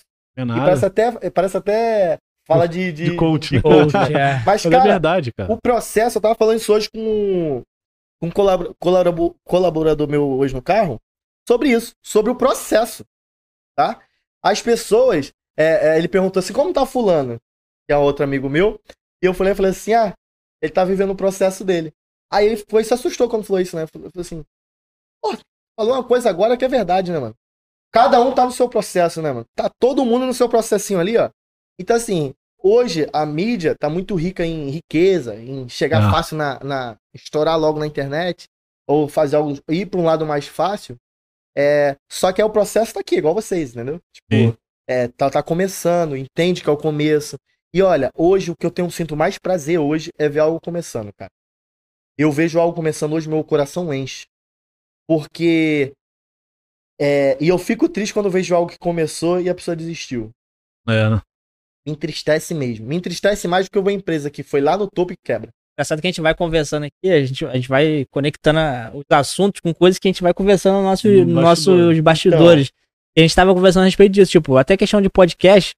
Tem vários amigos que começaram o podcast com uma estrutura muito melhor do que a gente tem aqui. e- Muito e- melhor. Muito, muito melhor. Tipo, fizeram dois, três episódios e morreram a ideia. E acha que é, é assim, a varinha mais, tá lá de dedo. Não, não quer passar pelo processo de crescimento. Exatamente. Eu, eu lembro que, tipo, quando a gente soltou o nosso primeiro episódio aqui, depois de alguma uma paralisação Aham. que a gente teve, se não me Foi. engano, foi do Spinelli, né, Foi, eu Matheus? fui o primeiro depois da volta. Cara, a gente tava comemorando. Eu chego a me arrepio, velho. Eu quase choro aqui. Foi louco, né, A mano? gente tava comemorando por du- mil, 200 seguidores no 200. Instagram, mano. Hoje a gente tá quase Menos, Na batendo. verdade, 200 foi o do, do Samuel. Ah, é? A gente não Foi tinha nem, a menos, gente a tinha nem gente tava com 150. 80, é, 80, mano. 80. Caraca, glória a Deus. 80 Isso, há três meses seguidores. atrás. Três Três meses, meses atrás. A gente tá conversando isso agora, pô. Foi ontem. Foi ontem. Cara, e, e hoje a gente, pô, tá chegando a chegando a 800 já, mano. Tipo, num crescimento que a gente ganha 100 seguidores em um dia. A gente fecha a corda e Nossa. tem 100 seguidores. Glória a Deus. Louco. Entendeu? Então, tipo assim, a gente também aguentou, a gente também t- passou por esse processo, a gente soube esperar esse processo. É o que a galera não quer. Hoje, a galera não quer estudar. Exatamente. Eu tenho, assim, meus, meus prós e contras sobre Não. também a, a faculdade. Sim, sim, si, sim. Mas eu sou a favor do estudo. Sim, cara. conhecimento, ninguém tira de você. Exatamente. É, é igual vocês aqui. Vocês estudaram pra entrar no podcast. Claro. É tipo, eu fico chateado às vezes quando eu vejo a pessoa entrando de uma vez só. tuf, igual. um- Entra aí desiste amanhã. Faz um negócio e desiste. Entendeu? Porque assim, cara, é, é, eu vou ser sincero. Se alguém chegar pra mim hoje e falar assim, Michael, é, que rola muito essa pergunta, né? Você faria tudo de novo que você fez? É. Eu não faria, tá? E se eu falar que eu faria, eu posso falar que eu faria porque deu certo. Aham. Mas se eu olhar pelo lado racional, pela, pela administração que eu tenho hoje, e esse é outro perigo, se eu olhasse lá atrás, mas vale a pena abrir uma material de construção? Eu vou investir tanto, eu vou ficar zerado de tanto. é, e se der errado? Tu quebrou? É, essa talvez é a minha visão de administração hoje. De olhar pra uma pessoa que abre um negócio, eu vou aconselhar ela dessa forma. Ô, querida, você tem quanto? Vai investir quanto? Vai ficar quanto em caixa? Vai sobrar tanto? Vai dar quanto de lucro? É, esse é o certo. Uhum. Só que, é, é- é por isso eu fico com medo de aconselhar hoje também. Porque tu Porque eu sou muito ali, né? avivalista, tá? Eu sou tipo um cara que. Ou essa semana eu tenho uma parente minha que abriu um negócio. É, ela falando lá, até que ia trabalhar com o João. Aí, pô, achou o salário baixo, poxa. Queria mesmo era abrir um negócio. Ela tem uma boa condição assim. Uhum. Pessoas humildes que são regradas e guardam o dinheirinho, É. né? Aí eu falei assim: ah, pô, abre um barzinho, pô, abre um cantinho.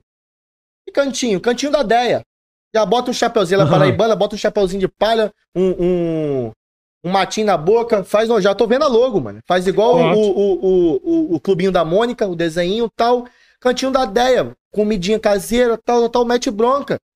Então, assim, já abriu, já faz uma semana. Tomara que dê certo. Que aí agora é com ela. Mas naquele momento eu vivi ela. Eu tenho outro rapaz que trabalha comigo, é meu supervisor geral hoje da, da empresa. Ele abriu um pet shop, um hortifruti. Mas por quê? Na hora do hortifruti foi eu que falei com ele. Eu falei com ele do pet shop. Só que eu tô com medo de falar as coisas agora. Porque eu falei com ele do pet shop. Pô, mano, eu tenho um terreno lá, uma lojinha fechada. Eu falei assim, cara, eu acho que um dia eu abriria um pet shop lá. Sei, vou ver. Ele olhou pra mim e falou assim: Pô, tu abriu um pet shop mesmo? Eu abri. Pô, meu, minha vontade de abrir um pet shop. Na semana seguinte, a esposa dele tava fazendo um curso de tosa de cabelo, de cachorro, pintando, lavando cachorro.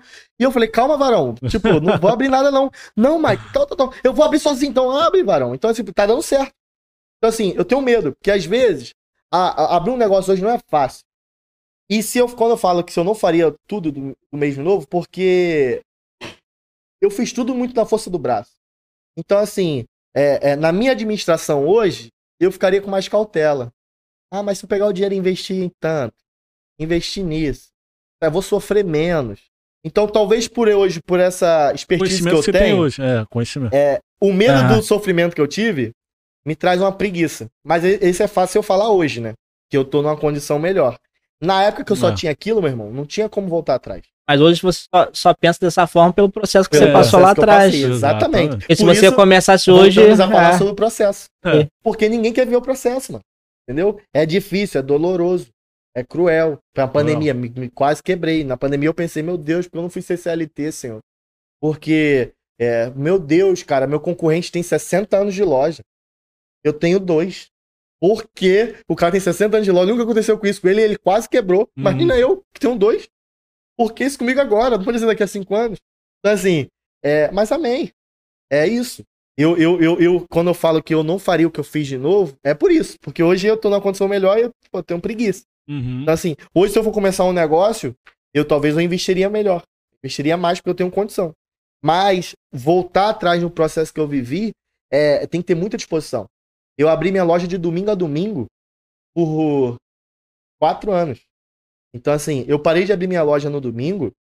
Eu, eu, Maicon, parei de ir todo domingo com três anos e meio.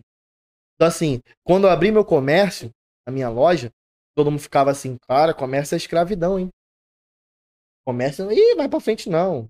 É só sonho, fogo de palha e tal. Porque eu entendo porque as pessoas também te criticam. Porque de 100 pessoas, sei lá, é, falando aqui de uma forma genérica, de 100 pessoas, 5 pessoas conseguem vencer porque é falta de quê? De concentração. a mensagem coach, né? Tipo, vai te criticar quem não. Não fazer o que você Exatamente. Então, assim, cara, eu, quando abri a loja, eu falei assim, senhor, o que que eu preciso para abrir uma loja? Carregar um saco de cimento, que é o mais pesado, 50 quilos.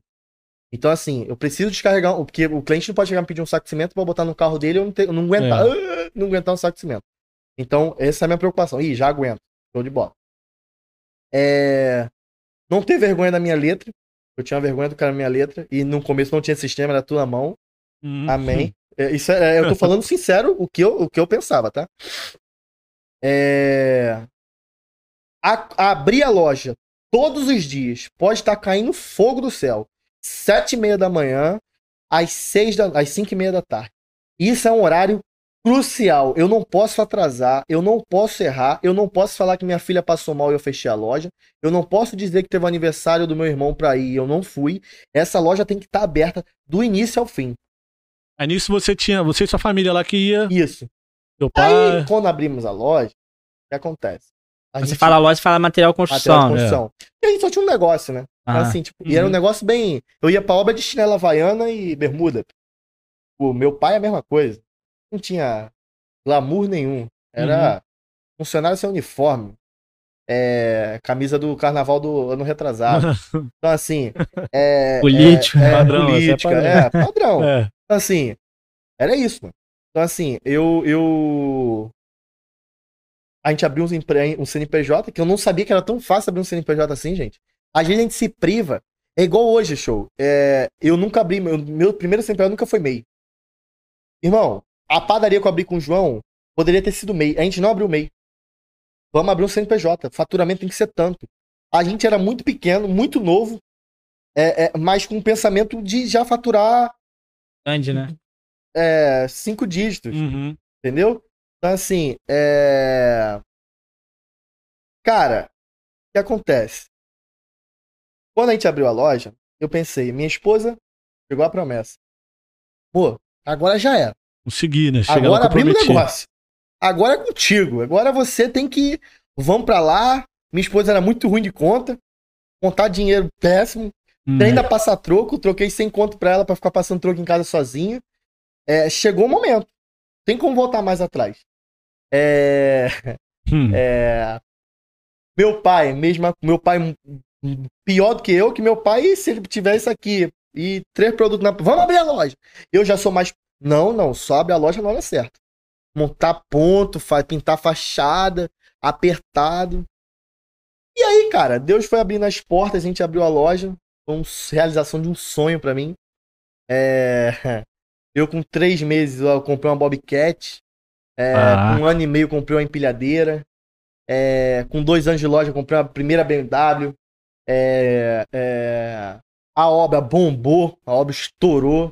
Padrão, eu e meu pai, calça jeans, camisa neutra, todo dia na, na obra, uniforme, capacete, CNPJ, Instagram, faz vídeo, contato com arquiteta. Então, assim, Nesse é, momento você tava com a, com a obra com a e obra e a loja. aquela. Então, assim, os dois, o que eu faturava na obra, jogava na loja, não tinha pena de comprar, meu irmão. É isso que eu, isso que eu ia perguntar. Mano, E esse- essas conquistas que teve na loja, foi só de faturamento da loja não, ou não foi, não, em foi não, conjunto foi com a foi obra? não. Foi não, porque. É, é, Meio que fez aquele ciclo ali, né? A obra Isso. comprava da loja Isso. e ia. Só que A obra assim, quando eu financiou abri a a loja. loja, a, a loja, a obra comprava três, é um X. Então assim, comprava X. Aí eu comprei, abri a loja focado no X. Entendeu? Foquei no. X aqui, ó. Pô, se só fornecer a minha obra, tá maravilhoso. Entendeu? Só que quando eu abri a loja, as duas cresceram assim, ó. Hum. Então a loja, a obra começou a comprar da loja 3, 4x. Entendeu? Então, assim, a, eu, a despesa que eu tinha, que eu poderia estar enricando o outro, é, é, eu comecei a, a comprar a mim mesmo. E nunca custo, não. A loja vende a preço pra obra, a preço de revenda normal. Eu Uhum. falei, eu sempre comprei normal, Ah. vai comprar normal também. E aí a loja começou a bombar no mercado também. Então ficou naquela. E era eu motorista, eu vendedor, e contrata meu irmão. Aí meu irmão não tinha arrumado emprego, começou a trabalhar com a gente. E virou nosso motorista. Depois ele arrumou um emprego de CLT, graças a Deus, tá lá até hoje. Uhum. Até promovido há pouco tempo. Mas acabou que hoje a gente tem motoristas. É, a gente chegou a ter seis caminhões. É, cara, loucura. Pimpilhadeira, Bobcat. Eu vou ser sincero, esse ano de 2023 eu dei uma parada na loja. Por quê? Porque eu foquei muito na obra. Esse ano eu quis focar na obra. Eu quis focar em, em, em mim também. Eu, eu, eu- tive uns problemas de cabeça ano passado, assim, é muita pressão. É que é tudo é pressão, mano. É. Entendeu? Então, assim, eu quis meio que. Eu Relaxar saí do operacional, parei de abrir loja nos domingos, é, foquei mais na minha vida espiritual. E foi é, é, é, o dinheiro. Eu te falei pra vocês lá do início do sonho que eu tive. Mas no meado desse processo eu me desviei. Foquei no dinheiro, foquei em conquista, comecei a, a perder os princípios, é, tipo, é, de cri- cristãos. Então, assim, eu foquei e falei, cara, tem que voltar pro caminho do Senhor. Então, assim, há mais ou menos um ano eu foquei mais minha, na minha vida espiritual e mais nas obras. É, é, agora, 2024, tô até com um projeto para botar loja para bombar. Mas, assim, acabou que eu inaugurei outra loja esse ano. Mesmo eu não querendo, eu inaugurei uma loja aqui dentro do Lins. Também de material, construção. É, de material de construção. Não pretendo ir para outro ramo, tá? O único ramo que eu, eu curto e ganho um dinheirinho brincando assim, lá e cá, é com carro. Eu compro carrinho de leilão, aí faço um negócio ali, faço outro carro. Eu gosto. Aí eu, hoje, essa semana tava andando num táxi, ex-combatente, Ah, é, tá até lá na empresa. Hum. É, batendo tudo, peguei no rolo. Peguei uma moto semana retrasada, até tu viu, né, É. Matheus? Então, assim, vendi já a moto. Então, assim, é, é, eu faço negócio em tudo. Eu peguei, eu comprei um carro batido de um amigo nosso da escola. Troquei com outro irmão, com o pai de um amigo meu da escola também. é, em 20 gramas de ouro. É, é, a moto, 3 mil parcelado. E mais tanto, um relógio. Falei, mano, leva. Negócio é fazer negócio. Então, assim, eu sou muito disso, né? Hoje, hoje graças a Deus, eu fico mais no- na parte aqui. Eu consigo ver minha empresa melhor, né? Hoje eu consigo ver as lojas, consigo ver a obra de uma forma diferente de antigamente. fico daqui brincando, jogo um dinheiro lá, jogo um dinheiro cá, compro um carrinho ali, vendo cá. Então, assim, hoje, graças a Deus, eu, eu acabo crescendo também nosso, nosso, como posso dizer, nosso valor, assim, financeiro com essas, com essas operações. Fazer uma pergunta, sim. Diga. Pergunta polêmica, né? Fala. Hum. Eu sei, eu sei que, eu sei que pelo que você falou, é, eu já sei que isso não é prioridade na sua vida. Mas se tudo isso acabasse hoje, que, que, da onde você começaria de novo? Cara, Boa pergunta. vamos lá. Se tudo isso acabasse hoje, É, se, morreu, puf. Se a material construção não desse lucro, se não pegasse mais obra nenhuma, qual seria o seu ponto de start? Cara, eu hoje, eu começaria, é, acharia um produto pra vender. Vou falar em vender produto na internet que eu não, não sei. É, acharia um produto de venda, tá? Eu apostaria hoje talvez no ramo imobiliário, tá? Ia tentar entrar no, no ramo imobiliário pra tentar fazer um, um capital, certo? Pra fazer um capital até eu conseguir o primeiro dinheiro que eu consiga, conseguisse comprar um carro. Se eu comprasse um carro barato, pronto. Ali é- é- era a oportunidade. Pegar uma, uma mulher que o marido morreu e tá com o carro parado há dois anos na garagem. É... Aí, co- aí oferecer uma proposta naquele carro. É, oferecer aquela proposta naquele caminhãozinho que o cara comprou pra trabalhar de frete, mas já desistiu. O caminhão vale 80 mil. Aí ele já tá se dando, se dane o que perdeu, vende por 40, 50. Cara da venda mesmo, né, Matheus? Ah. Então, assim, é isso. Agora uma pergunta religiosa, cristã. Religiosa não, que eu não gosto muito dessa, dessa palavra, cristã. né? E se isso te custasse sua comunhão com Deus? Aí eu não faria nada, irmão. Porque hoje em si, se Deus falar comigo hoje pra abandonar tudo e focar no ministério dele, isso eu tô falando agora, hein, ao vivo, hein? É, eu largo tudo pra ver o ministério dele. Tudo. Sem medo de voltar atrás. Porque de tudo que eu passei até hoje, cara, a maior riqueza que eu posso falar que eu ganhei foi o Espírito Santo de Deus. Entendeu? A- conhecimento da palavra, a presença do Senhor e saber a quem eu sirvo. Porque, mano, tudo que eu tive, tudo que eu tive, posso ter, Hoje, graças a Deus, eu tenho uma vida legal. é, moro numa casa legal. é, Não vou falar que eu tenho um carro hoje legal. Eu tenho um carro legal também. Mas assim, eu posso ter o carro que eu, ah, na Uhum. medida do possível que eu queira. É, é, é, Pelo primeiro momento, eu não acho por impulso. Eu sou um jovem do. Quando eu comprei a minha primeira BMW, é, eu pude ter ela, mas assim, eu zerei minha conta pra ter um carro. É. Então, assim, hoje eu não faria isso. Não hoje eu faço precisava dela, é, né? não precisava dela. Tanto que eu sou bem des- desapegado também. Eu comprei o carro com menos de um ano eu vendi. E sem ninguém do meu lado me forçar. Meu pai, minha mãe, tipo, tu é maluco, cara? Como você vendeu o carro que você é, pensou por anos? É só aquilo também, tu que- quis ter ela, né? Depois quando tem... Tive, corri, fui pra viagem, viajei e fiz, aconteci, vendi. Realizou seu sonho e pronto. Pô, porque eu sou assim, eu não sou apegado a nada, irmão. Eu não sou apegado a literalmente nada. Se eu tiver que vender a loja hoje, parar com obra, é o que eu falo. Se for, principalmente se isso estiver afetando a minha vida espiritual, mano. Por que, que eu te fiz essa última pergunta aí, da questão de custar só comida, a sua comunhão com Deus? Assim, até uma questão pessoal minha. Percebo também, tipo assim, que, que às vezes, é, às vezes não, na minha vida com certeza, não é às vezes. É, que Deus meu tratou isso em mim. Porque eu tenho certeza, do Mateus me conhece há um, umas datas já, tenho certeza que se Deus me desse, eu prometi à minha esposa que eu vou ter um dia, esse momento agora, eu abandonaria ele. Bom, Porque eu não estaria preparado para receber isso. então, olha só. Eu, quando te falei que eu passei esse ano afastado da loja, desfoquei um pouco da loja, foi por conta disso. Era exatamente espiritualidade. Sobre Deus. Deus, ele tratou comigo igual um diamante, meu irmão. Todo mês foi lapidando. Pá. Hoje mesmo eu vim do monte. Eu fiz um propósito com Deus esse ano 2023 de todo ano, todo final de mês, eu ia um dia no monte. Entregar o meu mês a ele. Então, assim, o que tá finalizando e o que tá chegando. Sim. Qual o motivo? Eu vim sendo lapidado. Porque o dinheiro mexe com a nossa cabeça. É, é, eu, o Michael, de talvez de um ano e meio atrás, ele poderia estar te falando aqui que é, dinheiro vale mais que tudo, entendeu? Ah, vale a pena, investe, bota as caras mesmo, faz e acontece. É, é, é, é, é, porque eu tive várias oportunidades. E que aí que vem, o inimigo, mano, quando ele vem, ele tenta te, te cercar de todo jeito. Ele também vê onde É, tá o nosso coração, né? Onde tá o coração. Então, assim, eu tive a oportunidade de fazer coisas erradas. Assim, graças ao meu bom Deus, eu nunca fiz. Então, assim, o que acontece? Você precisa. É, é, é, quando eu comecei a ver essa situação, eu voltei o sonho lá de trás. Também hoje eu posso ver uma outra interpretação. Tipo, mano, que que. É, é, é, é, é, Vale a pena ter isso vale tudo a pena ter isso tudo você. aqui por quê, mano? Ah. Entendeu? Então, assim, hoje, eu, Maicon, eu, Maicon, Deus olhar pra mim e falar assim, Maicon, você tem coragem de largar tudo o, o, o, pra, pra me seguir, eu largo.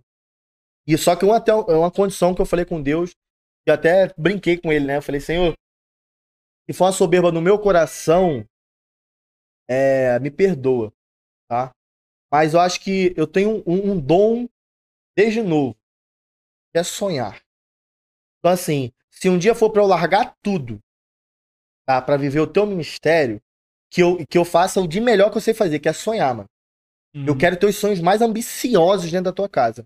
É, é ganhar duas mil almas, três mil almas, cinco mil almas, é ter uma igreja de 10 mil pessoas, é, é, é, é, é, é viver o que eu, o que eu sonharia pra mim, sonhei pra tua casa. É o que eu tenho de melhor te oferecer. É isso, entendeu?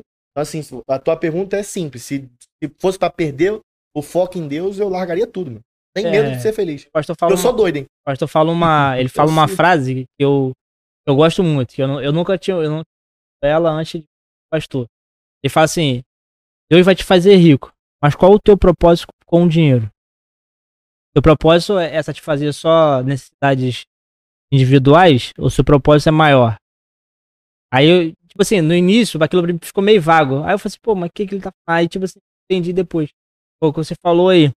Tipo, se o, se o seu dinheiro é pra satisfazer só o seu, os Exatamente. seus prazeres, né? Deus não vai te dar, te dar riqueza. Por quê? Os seus prazeres, né? Que é aquele, aquela questão da dopamina que a gente tava Sim, sim, falando sim, esses sim. dias. É, ele, ele, ele nunca vai cessar. Hoje você, Exatamente. hoje você sonha com uma BMW, amanhã você vai Exatamente. sonhar com um helicóptero, no Exatamente. outro dia você vai querer um jatinho. né? Exatamente. Hoje sua mulher já não satisfaz mais você, você já Exatamente. quer aquela outra tá na capa de revista. Exatamente. Então, é, o seu Dinheiro- propósito. E dinheiro potencializa, né, cara? Isso, isso. Cara, é Cresceu. três coisas que você pode me ajudar que, que, que, que caiu a queda do. Procede a queda do homem, né, mano? É riqueza. É. O cara não sabe lidar com riqueza. isso. Poder. Mano, o cara não sabe lidar com poder. Loucura. Ele acha que tudo ele, ele consegue com o poder dele, com a Uhum. força da mão. E terceira mulher. É. Entendeu? Então, assim, se o cara não tomar cuidado, a três ruína, a ruína tá nessas três coisas. Certeza. A decadência do homem. Então, assim, é, é, é, é, é, é, o foco, o meu foco hoje, é, em questão à riqueza, se Deus me proporcionar riquezas, é, é família, mano. É viver, eu quero viver o melhor com a minha família. Viver o melhor com minha esposa, com minha filha, dar o melhor pro meu pai, minha mãe, porque lá atrás, quando eu já tava já é, é, sonhando, e eu vou falar duas formas de sonho, eu vou falar, eu falei com meu pai assim, pai, eu vou fazer teu nome sinônimo de riqueza. Quem olhar pro teu nome, fulano. Pô, riqueza. Opa. Entendeu? O cara é rico. O cara tem dinheiro. Ou, engraçado, o nome das nossas empresas é, é o nome do meu pai. É, então tudo vai muito além, né? Eu, eu honro muito o nome das minhas empresas. Não pense em, em falir uma empresa hoje e abrir outra amanhã, porque esse nome é o nome do meu pai. Então meu Uhum. propósito tá ali. Só que aí vem, quando eu tinha 18 anos, meu pai comprou esse primeiro carro importado. Eu tava na igreja, teve um. Um. No final do culto teve um clamor. E o pastor chegou lá na frente e falou assim: é. Gente, Deus me incomodou. Era no mês de. Dia 15 de janeiro. Ele vai realizar sonhos hoje. Hoje. Ele 30 dias pra ele realizar um sonho que você vai pedir hoje. É, fala pra Deus agora um sonho seu. Eu não tive, pô. Eu fechei o olho, Vinha nada. Falei, Senhor, não tenho nada. Não tenho nada, não tenho nada, não tenho nada. Falei, Senhor, eu não tenho nada pra mim. Mas se o Senhor puder, dá um carro pro meu pai. Mas não é por mim. E não pra ele. Isso é pra provar a ele que o Senhor é capaz. E mostrar a ele quem é o. Opa! Quem é o Deus que, que da vida dele. Ele não era cristão, era católico, né? Mas nunca foi muito chegado a essas coisas. Uhum. E nessa eu fui pra. E passou 30. Foi se passando, 10 dias. E eu falei pro meu pai, cheguei, ah, se para em 30 dias vai te dar um milagre. Eu lembro até hoje que com 15 dias eu entrei dentro da loja da Ford, ali na, no começo da 24 de maio que tinha. Entrei, bora ali, para aí, só pra ver. Entramos dentro de um Fusio. 134 mil reais na época. O carro daquele hoje vale uns 300 mil. Aí, meu pai olhou, abriu o teto solar, olhou pra mim. Aí olhou pra mim e falou assim, cara, é... É muito doido. Aí eu olhei pra cara e falei, por que, pai? Não acreditando, né? Aí ele falou assim, cara, porque eu não sei quem é mais doido, você Ou Ou eu, eu. tô aqui, né? porque eu tô aqui. Porque, cara, tu sonha muito, mano. Eu não tenho condição de ter um carro desse nunca. Aí eu falei, falei, ah, pô. É na tua cabeça, pô. E na cabeça de Deus, tu já tá com o carro já. Aí saímos da Ford, a gente tava foi brincando, sempre assim, né? Meio debochado, brincando. Uhum. E, cara, faltando 10 dias. Coisa de papo de. Meu pai comprou, a gente foi na Kia. Comprei uns aqui, exportei, na época 128,900. É, é, tipo, foi o auge. Caraca, era, meu Deus, nunca imaginamos ter um carro daqui. Hoje, Muito olhando pra proporção de hoje, é um carro de 380 mil, Uhum. 350 mil reais aqui. Era, né? Então, assim, é que a moeda mudou muito, né? É. Mas, assim, é, foi Deus, mano. E eu saí. E aquilo ali, pra mim, até hoje, duas coisas me marcou ali. Uma, o sonho, eu não tive quando me pediu. Tive um sonho. Eu sonhei pelos outros. Sim. Né? Eu, eu sonhei pelos outros. E é isso. Muitas das vezes a gente sonha o sonho dos outros. Tem que tomar cuidado com isso. E outro, mano, é a realização de Deus. Que pra Deus. E hoje eu, tô, eu me sinto tão realizado. E pra mim nada é impossível, mano. Nada é impossível mesmo. Ao ponto de, tipo. Nada é impossível. Eu não vou falar porque. É. Mas, tipo, se eu falar que eu vou ter tal coisa é, né, é em pouco tempo. tempo. É, é tempo. Ao ponto de olhar e falar assim: ah, isso é loucura. Tu já tava procurando, já tava com um engatilhado. Não é possível. Então, assim, é, é muito Deus da minha vida, cara. Não tenho o que falar. É Deus do começo ao fim. Hoje, quantas famílias a gente não abençoa? Todo mundo que trabalha comigo, cara, é uma das orações que eu faço. Quem trabalha comigo sabe. É... E eu, eu fico vendo outros empreendedores, muitos não fazem isso, tá? Cara, eu, eu oro e peço a Deus que a minha empresa seja um, lugar, um celeiro de águias, tá? Seja ali um. saia dali águias. Voem, e aquelas águias é, voem mais alto do que onde eu cheguei. Então, assim, todo mundo que trabalha comigo, todo mundo que trabalha comigo, do ajudante a, a, a minha gerente, eu motivo, mano. Porque, cara, o motorista, um menino uma vez, um, um rapaz da escola que trabalhava comigo, é, foi virar de sacador de areia. Cara, é, ele veio trabalhar comigo, eu tinha um problema sério. Eu ficava quatro ajudantes meus ensacando 200 sacos de areia em um dia, quatro ajudantes. Ele chegou lá pra mim, pô, mas caramba, 10 anos sem ver ele. Mais de 10 anos. É, eu, eu estudei com ele com 11 anos de idade. Falei com ele, caramba, irmão, cara, pô, o que que tu faz? Pô, mano, minha profissão é ensacar areia. Eu falei assim, sacar areia? É.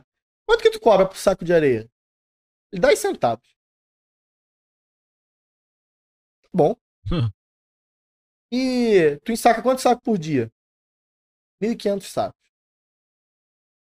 Eu falei, quanto, irmão? 1.500 sacos. Aí como é que faz? Aí no final do dia você me paga 150.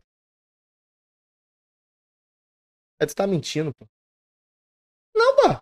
O menino aqui saca quantos sacos por dia? Eu fiquei com vergonha de falar, pô. Era quatro homens pra sacar 200 sacos. Caraca. Quatro homens parado o dia todo, amarrando. Caraca. Eu falei, tu quer traba- começar a trabalhar quando, irmão? Pode ser amanhã? Pode, pô. Amanhã tu vem aí. Mandei vir um caminhão de areia. Despejei no meio do meu galpão. A loja não tava no galpão que é hoje, no Uhum. meio. Pô. Aqui é só pra tu ensacar. Mano, em três dias ele ensacou 5 mil sacos de areia. Que isso, mano. Limpou, varreu. Tá? Falei, mano. Olhei pra cara dele e falei assim, irmão. O que tu tá fazendo da tua vida? Ele falou assim. Ah, cara. É, de boa. boa. Essa é curtir a vida. Irmão, tem que, escuta o que eu tenho pra te dizer. É. Tu tem que focar hoje em comprar um caminhão pra você de 40 mil reais. Não é caminhão, um VUC. Primeira coisa, tira a habilitação. Compra um VUC, é 40 mil reais. Tu tem o que hoje? Pô, mano, eu tenho uma casa. Aonde? Lá no. Na comunidade, lá no centro do Rio. É valorizada.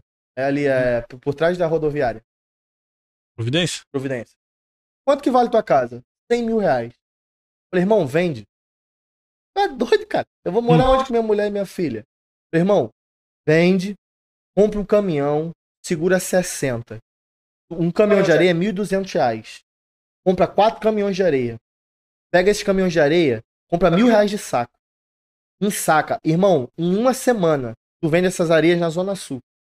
Você faz um cartão, um flyerzinho, vai nas obras, vai vender esse saco de areia a, a 1,60, que as lojas lá vendem a 2 reais.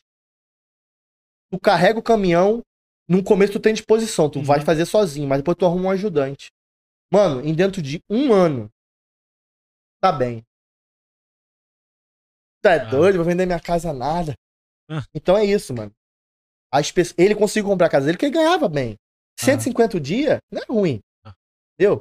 E fora você ver, em três dias, ele, ele, ele me sacou mais de 150 dias. Eu paguei a ele em três dias, mano. Vai fez 700 conto, entendeu? Então, assim, é, é, é, é... Às vezes, cara, a oportunidade está nas nossas mãos. E voltando lá pra trás da minha história, a oportunidade estava dentro da minha casa, mano. Eu tava na rua, igual o filho pródigo, tentando vender relógio, perfume, etc. Mas a, a oportunidade estava na minha frente, mano. E por alguns instantes, e se eu não tivesse voltado atrás e batido a mão do meu pai, me assumido a responsabilidade pra mim, ele teria virado taxista. E olha a profissão de taxista hoje. É. Entendeu? Que anos depois veio a Uber e acabou. Na É. época, meu pai alugar uma, uma, uma, uma, uma, uma autonomia, porque a autonomia era 300 mil, cara. Então, assim. Mas é o vezes- medo, o medo que também medo, trava na galera. Entendeu? Então, assim, você vê, esse rapaz saiu, não trabalha mais comigo. É, porque ele era muito doido. Por ele, ele- por ele ter essa situação de, de, de saco de areia, ele fazia dinheiro aqui, faltava dois dias, três dias. Hoje ele tá trabalhando na Ortobon. Amo ele. É, mas assim, você vê, é uma oportunidade que eu tentei puxar. Todo mundo que trabalha comigo, eu tento puxar para esse lado. É, todo mundo tem algo a fazer, algo a melhorar, algo a ser. Crescer, né?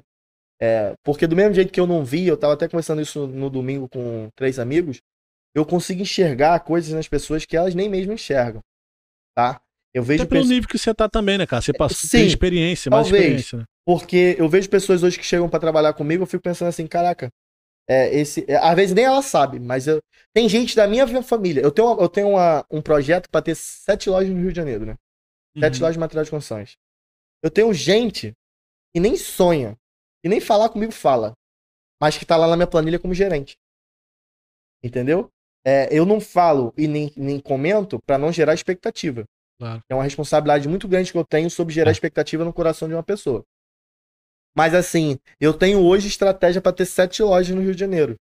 É, só que agora chegou o segundo ponto da sua segunda pergunta. É, até que ponto vale a pena, entendeu? É, hoje eu faço muita conta com isso. Pô, vale a pena ter sete lojas? Muita responsabilidade. Não é melhor focar na- nas lojas que eu tenho, focar na obra? É, entendeu? Então, assim, hoje eu tô meio assim. Não é melhor investir o dinheiro ali pra ter um retorninho melhor e tal. Então, assim, ainda tô nessa, nessa fase da minha vida de estar fazendo conta. E quando foi, É quando, quando foi assim, essa virada de chave? Porque você falou que fazia a obra, beleza, tinha a- a- o material de construção, Aham. mas assim, o ticket, como você pensou poder É. aumentar o. Então, Entendi. cara, aí vamos lá, foi Deus também. Meu ticket foi aumentando sozinho, mano. Eu fui. Eu vou ser sincero, eu fui dar um orçamento uma vez numa obra que. é, vou dar um exemplo chulo. Uhum. É, eu fui lá, olhei que quem tava trabalhando lá na empresa famosíssima, saiu até no negócio da política aí do, do Lula aí, essa situação Uhum. que teve aí de problema, né? Hum. É, eu cheguei lá quando eu vi a obra, meu irmão, tudo demolido, um apartamento lá na Barra. Caraca, desnece- quebraram, fizeram coisas desne- desnecessárias. Eu fui lá e dei o preço. É, sei lá, vamos genericamente aqui, eu cobrei 700 mil. Meu pai do meu lado, tu tá maluco, mano. Tu vai perder a obra, cara. 700 mil reais, vai perder a obra. É... Se a obra pra 300 mil reais no máximo, dá pra ganhar dinheiro pra caramba. Mano, isso é loucura. Eu falei, pai, vamos mandar. Se a gente cobrar barato demais, vai, vai se queimar. Mano, eu, eu me se queimando. Fechou a obra com com um cara, com outra empresa também que tava por 1 milhão e 900 mil. Ah. Por quê? Porque o cara, o outro cara morava fora do país. Falou assim, ah, não, mano, faz com os caras que eu já conheço. é mais caro, mas me dá dor de cabeça. Então, assim, isso foi na pandemia. É, é, é, é, eu, eu, naquele, e eu sempre sou muito disso, tá? Eu fico olhando pra Deus falando assim, cara, que Deus eu acho que ele me dá esses boomzinhos às vezes. Eu falo, ó, Uhum. ó, ó, tu tá aqui hoje, mas o que eu tenho pra tu é isso aqui, ó. Muito além disso aqui, ó. Mas é, você tá preparado pra viver isso aqui? Não tô. Aí eu te falo, tu acha que eu tô preparado pra concorrer com uma das maiores construtoras do Brasil? Tô. Eu tenho fé que um dia você é o melhor do Brasil, uma das melhores do Brasil. Sim. Mas assim, pra isso eu tenho que estar preparado, irmão. E me falta muito ainda, falta muito na minha empresa, na minha equipe. Então assim, eu também escolho o processo. Eu escolho, eu aceito estar no processo. Amém, tô aqui hoje, pá, trabalho de formiguinha. Que eu só tenho 25 anos, né, mano? É. Então assim, é, só tenho cara de acabar, né? Fiquei careca nesse tempo todo aí. Aí com essa trajetória É, toda aí, é. né? Não, ó, eu tava falando isso domingo também. A trajetória da minha vida, é, as coisas acontecem tão depressa e se eu, eu falo coisa que aconteceu esse ano, eu inaugurei a loja em fevereiro. Parece Foi- que tem foi meu-. Parece que já tem dois anos. Eu, falo como se, tipo, inaugurei a loja em tal dia. Tipo, pra Ah. mim eu já vivi tanto de lá pra cá, ou antes, até o processo pra chegar lá também. O processo pra chegar pra abrir essa loja em fevereiro, eu e minha esposa, é, que lembrando que eu só tenho o estudo claro dela, eu tô aqui hoje porque ela tá na loja, ela toma conta da loja hoje. Uhum. Aquela pessoa que não sabia passar troco, hoje gerencia tudo. Ela toma conta de tudo. Praticamente hoje eu dividi a empresa, né? Sim. É meu pai e eu na obra e ela ficou dona da material de construção, porque eu só reclamo da venda. E Uhum. vendeu pouco, hein? Tem que aumentar isso aí. Eu tento motivar a vender. Mas acabou que a loja ficou com ela. Então, assim, virou uma grande administradora. Eu não tenho nem carteira de trabalho. Se você perguntar, eu não tenho. Não tenho eu nunca tirei a carteira de trabalho. É, é, é... E a questão toda é: a gente, pra abrir essa loja, por exemplo, eu fui morar dentro do galpão. Olha que doideira. Ah, Morei dentro do galpão. O escritório que eu montei pra mim, eu morei por três meses. Do Galpão, que é a sua loja Onde é minha loja. Morar lá dentro. Eu falei, Luísa, eu fui morar na Zona Sul. Aí meus pais não gostavam de morar em prédio. Eu falei, falei assim, tá, vamos cada um, tá, vamos morar no, no galpão. Eu falei, Luísa, eu preciso morar no galpão. Eu tô sentindo de Deus que é o momento de eu morar no galpão. Eu vou morar lá dentro. Vamos levantar três horas da manhã. Eu vou ungir o galpão todos os dias. caraca. Então, assim, a gente ficou nesse processo uns 20 dias. é, antes de abrir a loja. Eu fui morar no galpão em janeiro, a gente abriu a loja em fevereiro. Então, assim, eu, eu orei todos os dias no galpão, de madrugada, me ajoelhava no meio do galpão, é, de madrugada, ungia o galpão todos os dias. Então, assim, a- o que eu vivo hoje é simplesmente eu- é, é tudo pra honra e glória do Senhor. Porque, por exemplo, esse testemunho da loja, eu em, em um mês, eu comprei coisas que eu imaginei que eu não compraria pra abrir a loja. Eu abri a loja de uma forma que eu não imaginaria ter. Então, assim, é Deus, mais uma vez, me proporcionando. Hoje você fala assim, Maicon, você vive o que você sonhou com 17 anos, já que você tá alegando que você sonhava muito, eu vivo muito mais do que eu sonhei. Entendeu? Loucura, né? E assim, e hoje eu tenho sonhos muito maiores. Mas é, eu sei que o, o Deus que eu sirvo, os sonhos dele são maiores que os meus. Entendeu? Então, assim, é, ao ponto de eu te falar que se eu tiver que largar tudo pra ver o ministério de Deus, pra mim o sonho dele é maior que o meu mesmo. Entendeu? Eu não sei o que está por vir. Então, assim, eu sei que é muito grande. Eu tenho essa convicção que eu vou viver coisas grandes até o final da minha vida. Mas é isso. Hoje o meu casamento é, é muito forte. Eu, eu nunca foquei no ministério é, da igreja, porque a gente veio casar agora. Casei agora em fevereiro. É, a gente passou esse tempo todo junto, moramos juntos esse tempo todo, mas nunca ligamos pro casamento. Ah, a gente Ali, vai casar. Oficializar ali, casar, de vai fato. casar. Pra ter noção, eu fui casar antes de abrir a loja, quatro anos e poucos, cinco anos atrás. A gente não tinha dinheiro pra casar assim. Lógico, é aquela história. A gente nunca tem dinheiro porque a gente tem dinheiro porque a gente acha importante, né? É. E eu ia abrir a loja eu falei, pô, cara, é, vamos gastar dois mil reais pra casar agora? Tem como. A gente foi pro Meyer tentar pegar uma isenção. Casamento. Uhum. Cheguei, passei, perdi o dia no Meyer. Hoje eu, eu fico imaginando eu perdendo esse tempo. Eu não consigo é, perder um tempo desse. Eu, eu, na verdade, odeio fila. Cara, hoje até a Luísa fala, Michael, é, é, é, o, o, o seu. Você se valorizou muito. E, cara, eu odeio fila. Mano, se eu for num restaurante e tiver fila, eu não vou. Eu vou pro mais caro, mais barato. Eu não fico em fila de restaurante. Eu, eu não tenho paciência. É, é, então, assim, é, é, é, isso é meu, tá? Eu não gosto, não curto. Então, eu passei um dia numa fila desse tempo e simplesmente, pra chegar na hora, a mulher falou assim: meu filho, você tem uma empresa. Só que eu tinha acabado de uma empresa. Eu falei, cara, mas nem inaugurou ainda, só abri o CNPJ faz um mês. Ela falou, não, não consigo te dar isenção. E outra coisa, se você casar, ela é dona da metade, hein? Ela falou Na isso. frente da, da Luísa. Só que a gente jovem. Jovem faz o quê, irmão? Jovem brinca. Ha, tá bom. Uhum. Levantei e fui embora, mano. Pô, Luísa, perdi o dia hoje, hein? Fomos no McDonald's, tomamos uma casquinha e fomos embora de ônibus pra casa. Então, assim, é isso. Hoje, é, o, que, o que Deus fez na minha vida, fez na dela também. A gente saiu de, de- do, do inacreditável pro, pro, pro, pro- do improvável É. pra tudo. Aí o que é bonito hoje? Ah, eu com sete anos atrás eu tinha ideias muito mais criativas. Fulano, abre um restaurante, tal, tal, tal.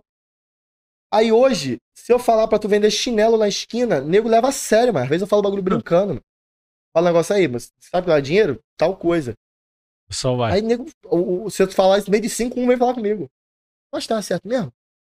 Porque hoje, o crédito que me dão, eu fico até assim, meu Deus, às vezes o crédito. Eu, eu oro menos hoje pela, pela situação de ter criatividade do que antigamente. Antes eu tava na unção. Senhor, me dá me dá luz, Senhor, que me ilumina, me dá pra, pra prosperar. E eu falava, as pessoas falavam, ih, sabe nada. Hoje o que eu faço, eu falo, nossa, brincando, nego leva a sério. Então, assim. Mudou, né? Mas é tudo pela história, né? Infelizmente, o ser humano ele, ele age muito pelo que o outro Resultado, tem, né, cara? Faz Nada, é. resultado, é. É, Então, assim. É, Fala é, mais do que palavras. Exatamente. Então, assim, é isso. Hoje eu vejo esses caras, esses, esses gurus de internet. Eu acho isso importante, tá? Porque a minha vida foi mudada também por conta do perfume. Me levaram lá pra um hotel chique na barra, cheio de mulher bonita, gente bonita, com uma e tal. Aí me levaram, os caras falavam assim: É aquela pirâmide que É, tinha, né?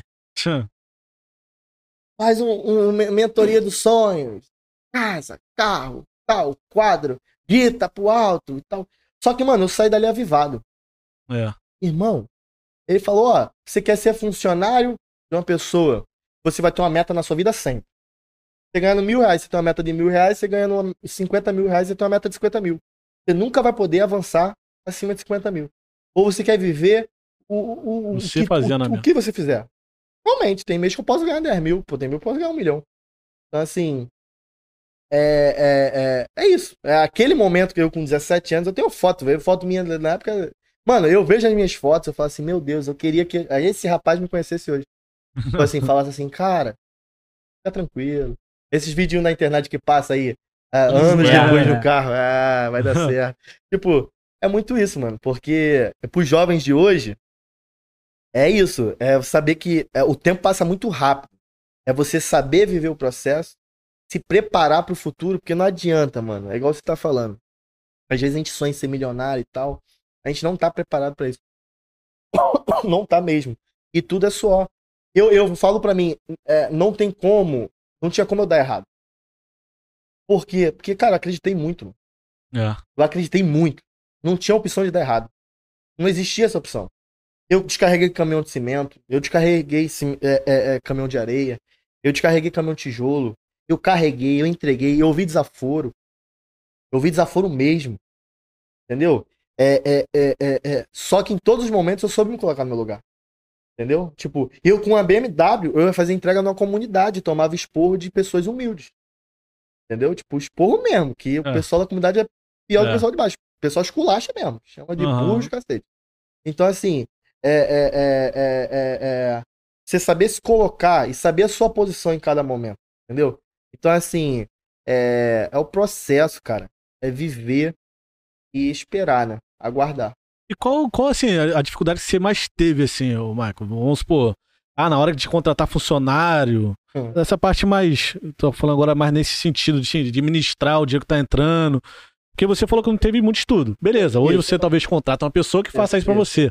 Mas assim, pô, nos primeiros passos, Cara, estudo nunca que me fez uma- falta, tá? É o que eu tô falando. Ele me faz falta porque eu sonho lá na frente. sim. O Mas estudo nesse hoje, primeiro tipo, momento, o que, pô, assim, tremeu. Tu o falou, que- caraca, o que, agora me tô tremeu hoje, por exemplo, o que me tremeu, me tremeu foi na pandemia. A pandemia teve um boom na obra, que eu peguei, tava com 23 obras de uma vez, minha folha de pagamento, que já é alta, duplicou pra três vezes. É, e eu perdi o chão, mano. Eu falei assim, irmão, opa, uma sexta-feira aí que dá ruim, eu ligo pro meu tio ali, ele me salva com 10 conto. com... Eu vou lá e pago um jurinho pra ele e morreu, pô. Entendeu? Só que quando chegou uma proporção que Deus foi fiel ali, mano. Ah. Deus me mostrou o alto e me voltou pro meio. Eu tava aqui, ele me levou pra cá e me trouxe pra cá. Me trouxe pra onde eu tava preparado. Mas me mostrou. tá preparado pra isso? Que é isso aqui que logo mais eu tô te mostrando. E quando eu tava nesse aqui, que foi um, período de tempo, mano, eu me deslumbrei, mano. Me deslumbrei. Hum. Tipo, eu fiquei. Me deslumbrei pro lado bom e pro lado ruim. Porque eu fiquei doido, mano. Falei assim, mano, eu com dinheiro, hein? Uhum. E se der ruim, mano? Eu não me sentia preparado pra aquilo, pô. Caraca, eu não tô preparado pra isso, não. Você vai dar ruim. Eu tenho certeza que vai dar ruim. Nem crente eu tava, eu tava desviado. Uhum. Assim, vai dar ruim, vai dar ruim. Eu, eu tô com isso aqui, mas vai dar ruim, porque eu não tenho Pessimismo total, né? É, entendeu? Tipo, cara, eu tava com medo, eu fiquei com medo. O que, Uhum. então, respondendo a tua pergunta, o que me amedrontou foi na hora que eu cresci muito, pô. Uhum. Quando cresci muito, eu, eu ia na obra, eu via gente que eu não conhecia mais. Aí eu falei, ih, rapaz, é. Aí vem problema judicial, agora tudo que é canto. Eu ia, eu olhava assim, caraca, só ver com uma camisa da empresa. Ah, opa, eu não sabia nem que eu era dono, quem eu era. Falava mal do dono pra mim. Uhum. Nem vem aqui, aquele filho da mãe e tal. Tipo, eu, caraca, man, é isso aí e tal. Tipo, é brincando, né? Não era Sim, assim, claro. mas, tipo, sabe, as pessoas perdeu a proporção. A minha imagem. Eu consegui fazer algo que também, por pegar muitas obras, a minha imagem passou a ser a.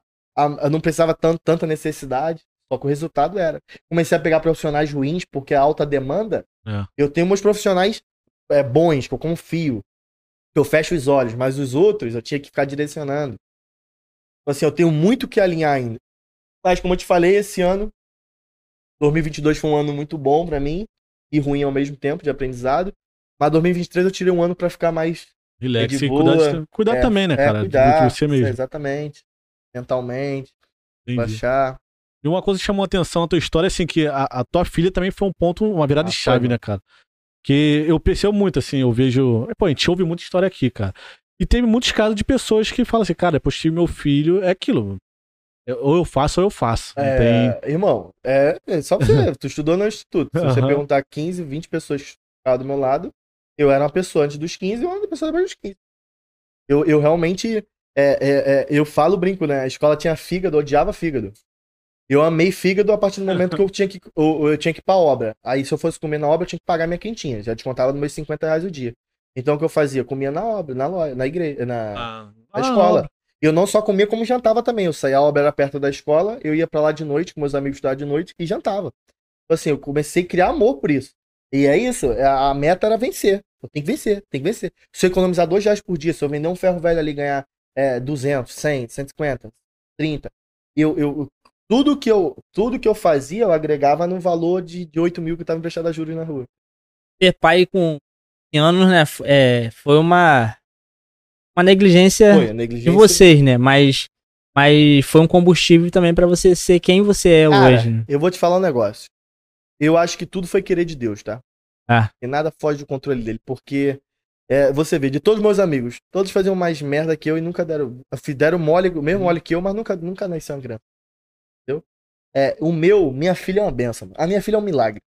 Você vê minha filha, eu fico, tipo, estudando nos colégios que eu nunca imaginei. Eu via minha mãe lutando pra mim pra estudar no instituto, um sorteio. Minha mãe fez promessa pra eu ser sorteado no instituto.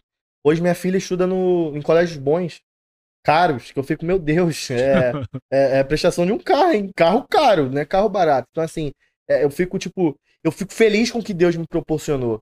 É, é, é, não que minha filha não poderia estudar no colégio público, mas, cara, Deus me proporcionou algo que eu não tive. E a sensação de você ser pai é esse, porque minha, meu pai não teve estudo, minha mãe não teve estudo. Ela quis proporcionar o que ela não teve, cara. Ela queria botar numa escola melhor. Ela almejava o instituto. Então, assim, a- a- o meu pai, a mesma coisa. Quando eu tive uma filha, Deus me proporcionou eu dar uma vida melhor do que ela. Minha casa hoje tem piscina, cara. E eu fico, caraca, eu morava na kitnet com meus pais, meu irmão. Não tinha quarto, a gente, eu e meu irmão dormia na sala. Entendeu? Ah, sinistro. Tipo, é, é- é- é- é doideira, cara. Entendeu? Doideira. Eu sonhei, eu cresci ouvindo meu pai falando assim: ah, quando a dívida acabar, a gente compra um videogame pra você. Compra tal brinquedo. Então, assim, eu nunca tive brinquedo, eu não tenho lembrança de ter tido meu pai no shopping comigo comprar um brinquedo. Meu pai não- nunca. Eu fui no shopping meu pai duas vezes na vida. Entendeu? Uhum. Minhas roupas eram doações do trabalho da minha mãe. Brinquedo era doações do trabalho da minha mãe. E eu sou muito grato a tudo isso, mano. Porque eu vi o valor de tudo, mano. Eu vi o valor da, da- do, da- do que meu pai fez também pra pra realizar o que a gente tem hoje. A humildade da minha mãe. Cara, eu vejo minha mãe hoje tendo algumas humildades que eu fico assim, mãe, não faz isso. Hum. É tipo, não, meu filho, precisa, né? 12 reais uma porção de arroz, 15 reais, 20 reais. Deus me livre, dá pra fazer tanto. Eu nem sei quanto tá o quilo do arroz hoje, mas, tipo, é, é, dá pra fazer tantos arroz. Eu falo, mãe, pelo amor de Deus, para com isso. Eu ir com meu pai na BMW, tirar uma BMW zero. Tipo, aí, pai, essa aqui, bora. Bora pra Paraíba agora, três dias Hum. de viagem. E, tipo, mostrar que é, ele é capaz. Eu ia morar com meu pai na Zona Sul, onde ele foi porteiro. Entendeu? Onde ele foi vigia, faxineiro. Que eu tô falando de, pra história de vocês, é do, do meu pai de 5 anos, com eu com 5 anos pra cá. Mas eu, eu antes de 5 anos, meu irmão tem, meu irmão tem 32. Entendeu? Meu pai foi faxineiro, meu pai foi, foi porteiro, vigia. Entendeu? Meu pai foi muito humilhado, dormiu em obra. É, pegava trem na época que andava espendurado lá de fora. Então, assim, é, é, é, graças a Deus, eu tenho, eu, tenho, eu, eu- tenho uma família muito bem estabilizada, tá? Eu consegui trazer Jesus para minha família, é, apresentar Jesus para eles. Meu pai se converteu há pouco tempo. É, então, assim, é, para mim foi uma grande vitória também. Então, assim, é, família para mim é a base. A minha base é a família. Não tem como eu falar que é outra coisa. Que a minha família é a minha base. Minha filha, para mim, foi uma bênção. Foi, eu acho que o que Deus tem. Quando eu falo que Deus tem algo muito grande na minha vida, é por causa disso, mano. Deus me escolheu lá atrás mesmo. Quando não era ninguém. Eu tenho promessas de igreja, tipo. Quando não era ninguém, Deus me revelou. Falava. Olha, você vai fazer isso, isso, isso. Eu ficava, ai meu Deus do céu, agora pronto mesmo. Porque... Papinha Mas é esse, isso né? aqui, né, Que-? Também É, É tipo, que aí, história, mano. Como que vai ser Essa- isso? Deus, pelo amor de Deus. Eu dentro do 460, um sol do caramba. cara. Como é que aconteceu E. Fala aí. De boa, de boa, de boa. Segue, Bota na- segue aqui. Vai lá, foi mal. Então, assim. É. é, eu, nos 460 indo pro Leblon, meu irmão. Cara, eu tenho um ódio, mano. Tal de Vitória Secret. Creme. Rapaz, eu andava todo russinho, né, da obra. Aí minha mãe um dia falou: Meu filho, eu ganhei uma, uma creme de uma patroa minha. Toma aqui pra você usar. Aí desse Vitória Secret que eu sei que é caro. Nem sei se é mais Uhum. caro, não sei mais nada.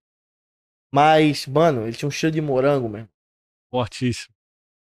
Vinha no dedo 460, meu irmão. Do lado direito, o sol na lagoa, de ponta a ponta. Meu irmão, o cheiro do morango subia, meu irmão. Eu chegava a ficar tonto. Eu ficava, cara. Show, né? Eu falei, caraca, que doideira, meu irmão. Só que aí que tá, eu nunca aceitei o momento que eu vivia, mano. Também sempre fui, eu falei, senhor, vai. Como o senhor vai fazer? Mas eu sei que tá perto, mas como? Como? Não sei. Por exemplo, quando eu tive meu primeiro carro, eu tinha gás. Eu falei, senhor, que um dia eu não deixe de ir pro canto por falta de combustível. Porque, cara, uma coisa que eu sempre falo também é saber orar, mano. Orar com estratégias. Uma vez eu tava na igreja, eu entendo ah, os problemas de cada um, eu super entendo. Aí o pastor fez uma pergunta assim, gente, se Deus viesse aqui agora e falasse assim, é, pede, faz um pedido que eu realizo, Qual seria? qual seria? Ah, meu irmão. Eu vi gente ali falando, tipo assim, eu, eu entendo, tá? Não tô criticando. Mas, tipo, é, pô, é dá até pena, né? Eu queria uma compra de mês. Ah, Aí eu ficava tipo assim, pô Deus, misericórdia, mas será que ela não entendeu? Ela tá na frente do Todo-Poderoso, cara. Ela tá na frente de Deus, mano. Entendeu? Tipo, se tivesse realmente essa oportunidade, eu não posso pedir isso. Não posso. Seja mais estratégico. É, se tipo, Senhor, me deu uma empresa que fatura 2 milhões, 100 mil por mês. E ali você já vai tirar o alimento da sua casa, já vai tirar a- a- o aluguel, a sua casa. Então, assim, o que eu tenho. Eu tenho fome e sede hoje que eu vejo nas pessoas é falta de sonho, mano. As pessoas eu entendo que. é, eu entendo que no momento que você tá no fundo do poço, você tá naquele momento, naquela situação, você não consegue ter uma visão é, periférica, né, do que tá acontecendo à sua volta. Mas, cara, o Deus que a gente serve, o Deus que a gente vive, cara, ele é o Deus provedor, mano. Jeová Jirê. Então, assim, Tem que parar de pedir pra hoje, né? pra hoje. Pedir- É exatamente, mano. A gente pede o de hoje. Só que a gente tem um Deus que, pô, dá, dá infinita, vez, infinita vezes mais. uhum. Então, assim, eu, eu, Maicon, eu quando pedi um carro, Senhor, que eu tenho um carro e que eu tenho a condição de andar o Rio de Janeiro sem pensar no combustível. Entendeu? Tipo, então, assim, quando eu oro isso, basicamente eu tô pensando o quê? Deus, que o combustível não seja um problema pra mim, né? Entendeu? Específico, né, cara? Entendeu? Também Tipo, é- que o combustível não seja um problema pra mim. Senhor, Aí. que eu possa comprar o que eu quiser no mercado. O que eu quiser. Se eu, se eu tiver, vonta- tiver vontade de comer, eu como. Um exemplo. Eu só tinha condição de tomar uma casquinha. Eu acho que tem mais de 5 anos que eu não como uma casquinha no McDonald's. Toda vez que eu vou, eu só tomo Top Sunday ou milkshake puro, é, é, sem morango, sem nada, só de baunilha. Por quê? É, é, isso é uma defesa. Talvez eu não sei. Eu não é não que eu tenho problema com a casquinha, mas toda vez que eu vou pedir, eu só peço esse. Não sei. Uhum. É quando eu venho pedir. Então, assim, é isso, mano. É, é, eu vejo muito isso, que as pessoas elas se privam na hora de pedir a Deus. Cara, eu não me privo, não, mano. Eu falo com Deus mesmo. Falei, Senhor, eu botou na minha cabeça, ou é loucura. Porque isso aí, isso, isso aí é crença, né? Eles não querem é, é isso. é chegar, de Deus, a chegar a Deus pedindo, eles querem ter aquela coisa mística. E, Ah, é, não. exatamente. Aí fala, Senhor É. Deus, vai, tal, enfeita muito o negócio. É Cara, igual, Deus tá aqui é igual a amigo, gente né? no É, podcast aqui, cara. A gente tá batendo papo. Mano, eu bato papo. Eu fui agora pro monte, eu vim do monte pra cá. É. Passei lá uma hora e meia sentado assim, só uma ventania, meu irmão. Parecia que. Senhor, o senhor tá aqui, não é possível. Que vento é esse? Então, assim, é, é, é, voltando ao início de tudo, eu com 15 anos, o que eu falaria pra mim é: se eu fosse pra voltar tudo do começo, é falar, irmão, faz tudo que Deus mandar tu fazer. Porque muitas das vezes eu não fiz o que Deus mandou fazer. E eu Uhum. poderia estar muito melhor hoje Tivesse obedecido. obedecido totalmente. Só que tudo é o processo, né? É isso. Tudo, tudo Deus me preparou pra eu viver o que eu tenho pra viver. Vai chegar muito mais longe, mano. Cara, Não, aula, eu aula. Creio, eu creio, eu recebo. É, Sem dúvida nenhuma. tipo, Deus tem coisas grandes aí é, separadas Isso é pra pra vocês nós. também, cara. Sem dúvida, é isso que eu entendeu? ia falar. É, É. vocês estão aqui começando, mas eu vejo vocês grandes. Sabe por que eu É. falo isso, cara? É, não vou falar o nome do outro podcast, mas tem lá o Igão e o Mítico lá. Sim. Mano, eu sou fã do Igão, eu já não seguia tanto, mas o Mítico eu sigo desde os 15 anos, mano. O Mítico eu vi ele saindo lá do. do, do ele é da, lá dos indígenas, lá do Pará, É, Pará, hum, sei lá. Ele vindo pra cá, mano, doido pra comprar uma. Ele tinha uma Ninja. Ninja 250. Verde. Ele veio, eu lembro daquele cara vindo. Doideira. Filmou, se afastou. Você vê hoje, o cara tá no foco, tá? É. Ele tá focado. Você vê que o cara hoje. A conversa dele hoje é não é a mesma conversa de cinco anos Ah, atrás. Mudou, mudou. Ele fala em, é, é, em festa, já não vai mais. O cara tá centrado, cuidando da saúde, cuidando da vida. Entendeu? Ele tá pensando um lado diferenciado. Então, assim, pra mim já é Deus trabalhando na vida dele. Mas ó o que o cara fez pra chegar onde ele chegou hoje também. É o Entendeu? famoso processo que É a o gente tá falando. processo, mano. Ah, eu não vi aquele jeito. cara, eu vi aquele cara indo, altos e baixos, altos e baixos. Mas é, o processo, é, o- o processo que a gente tá falando, ele, ele envolve o tratamento. Conosco. É, Matheus falou isso até num episódio que teve aqui, eu não lembro quem foi participante, convidado. Mas ele falou uma coisa, tipo assim, tem um podcast. A gente teria condições de trazer a Rihanna aqui hoje? Teria estrutura pra isso? Não. Pode ser que isso, pode ser que isso venha a acontecer? Pode. Pode. Mas Deus primeiro vai preparar as coisas Mas é antes. isso que eu falei pra Às vocês. vezes a gente deseja algo que a gente fala assim, cara, a gente É, tem é. carcaça pra suportar isso. Que, por exemplo, eu, eu até falei isso porque eu, no próprio podcast lá, eles levaram o, o Thor. É, o Thor. Então, assim, só que eu, eu vi o bastidor daquilo ali. Cara, os caras tiveram que fechar a rua ali, Sim. segurança e não sei o que, sei o que lá. Então, assim, eu falo, cara, hoje, a gente tinha É, convido o. Thor, um exemplo. O Thor aceita. Isso. A gente tem condição de sustentar essas tudo. Ah, vocês estão entendendo Entende? que é É. com essa visão que vocês têm, com a visão que eu tive quando eu fui lá ver a obra, o cara co- eu perdi porque o cara cobrou o triplo do que eu cobrei, Exato. entendeu? Por quê? Porque Deus mostrou, mano. Aí, ó, aonde eu quero levar É. você. Entendeu? Mas tu tem condições de fazer um negócio aqui? Hoje, é, exatamente. Eu Eu já sonhei, eu já sonhei, a gente tava falando isso agora, eu já sonhei com a, com a nossa festa de um milhão Amém. nesse canal aqui. Glória a Deus. Não, E não sonhou agora, não. É Isso que é importante É, falar. Que não foi atrás, agora há pouco é. tempo. Ele, ele sonhou isso quando a gente tava ninguém. E, e eu acho isso visionário. Olha, mano, eu Ninguém. tenho fotos. Eu tenho fotos de todos os meus processos. Eu na obra, eu, eu- eu sempre tirei foto pensando, um dia isso vai fazer parte da minha história. Isso aí. E, e, e- e esse sonho é tão profético, mano. Esse sonho que eu tive, é tão profético. E nesse sonho eu renovava meus votos de casamento com a minha esposa. E eu Hum, venho enfrentando um processo no meu casamento Aham. Bem, bem difícil mesmo. E não Aham. é tipo assim, de traição, nada Não, disso não, não. É um processo de adequação dentro do Sim. meu relacionamento. E tipo assim, Deus me mostrou duas conquistas ao mesmo tempo. Tipo, a, a, a renovação do voto do meu relacionamento que quase estava destruído, né, por fim praticamente, e a realização de um sonho, de uma meta que é a nossa é de bater um milhão. É, eu nem tinha, eu nem, você vê, esse aqui ainda estou falando aqui, porque eu só Sim. contei o sonho pra ele. A revelação que ah, Deus não. me deu eu não tinha falado. Amém. Porque falar que eu tô renovando uns votos é muito, É. muito tipo, Sim. superficial. Mas dentro de mim eu, eu entendi o que, que é isso. Eu, eu e minha esposa a gente vem enfrentando, tá num processo de a- adequação do nosso casamento total, total. O Matheus acompanha um pouco, eu converso com ele. Eu, total. E teve momentos que eu, que eu pensei em desistir do meu relacionamento. Eu tenho um livro sobre relacionamento. E eu questionei, eu falei, como que eu vou escrever um livro sobre relacionamento se eu tô pensando em desistir do meu? Entendeu? E Deus foi, me Tá deu vendo? esse som. E Deus, choro, mano. Amém. Porque, tipo assim, são sonhos que. E Deus colocou no meu coração. Vai Eu jamais eu vou desistir da minha família. É isso aí. Jamais eu vou desistir desse projeto nosso. Esse Irmão. projeto Deus conviou a gente lá atrás, cara. Quando a gente nem Irmão. pensava em trabalhar junto. Tem um versículo bíblico que é Josué 1,9. Seja forte e corajoso. É, tem, tem demais, não vou falar pra não, eu não lembro de cabeça, mas assim, é, é um versículo que eu trouxe pra minha vida. Tá?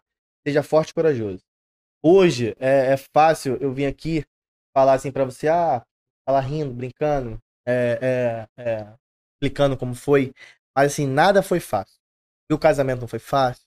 Passar por essas pelejas, passar pelo estresse de abrir um comércio, passar pelo estresse de cobrar minha esposa, é, cobrar muitas das vezes aquilo que ela não tinha experiência também, nem eu, entendeu? É, quantos trocos errados? Eu falei pra vocês que ela não sabia dar troco e hoje ela gere, mas quantos trocos errados não foram dados? Entendeu? A gente não fala o meio. Entendeu? É, é, quantos erros eu errei? Entendeu? Quanto, quantas vezes eu botei preço no material que, que eu, eu tive prejuízo na hora que dei desconto pro cliente? Entendeu? Quantas vezes eu, eu errei na obra?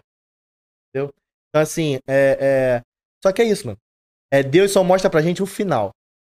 Porque se ele mostrar o meio, mano, se ele mostrar o meio, é, é, a, gente não, a gente não anda, a gente não vai, a gente desvia, desfoca, a gente desiste. Por isso, quando eu falo pra tu, que se eu olho pra trás e falo assim, cara, eu não faria tudo de novo, porque eu, eu, eu, eh, cansei. Eu cansou. O processo pra mim cansou. Eu não vou mentir pra você, ai, foi tudo lindo. Eu cansei, mano. Eu fadiguei.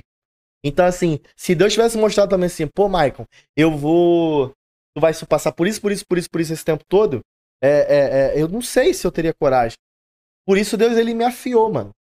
Porque ele te passa, ele te mostrar isso em sonho. É, é, é, é porque às vezes ele não mostrou o processo. Ó, tu tá falando que tá sendo lapidado o teu casamento. É por conta disso, mano. Porque tá lapidando é igual eu, mano.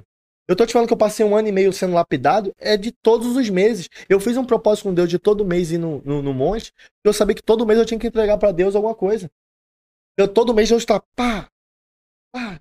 E no final de tudo, meu irmão, só fica as cicatrizes.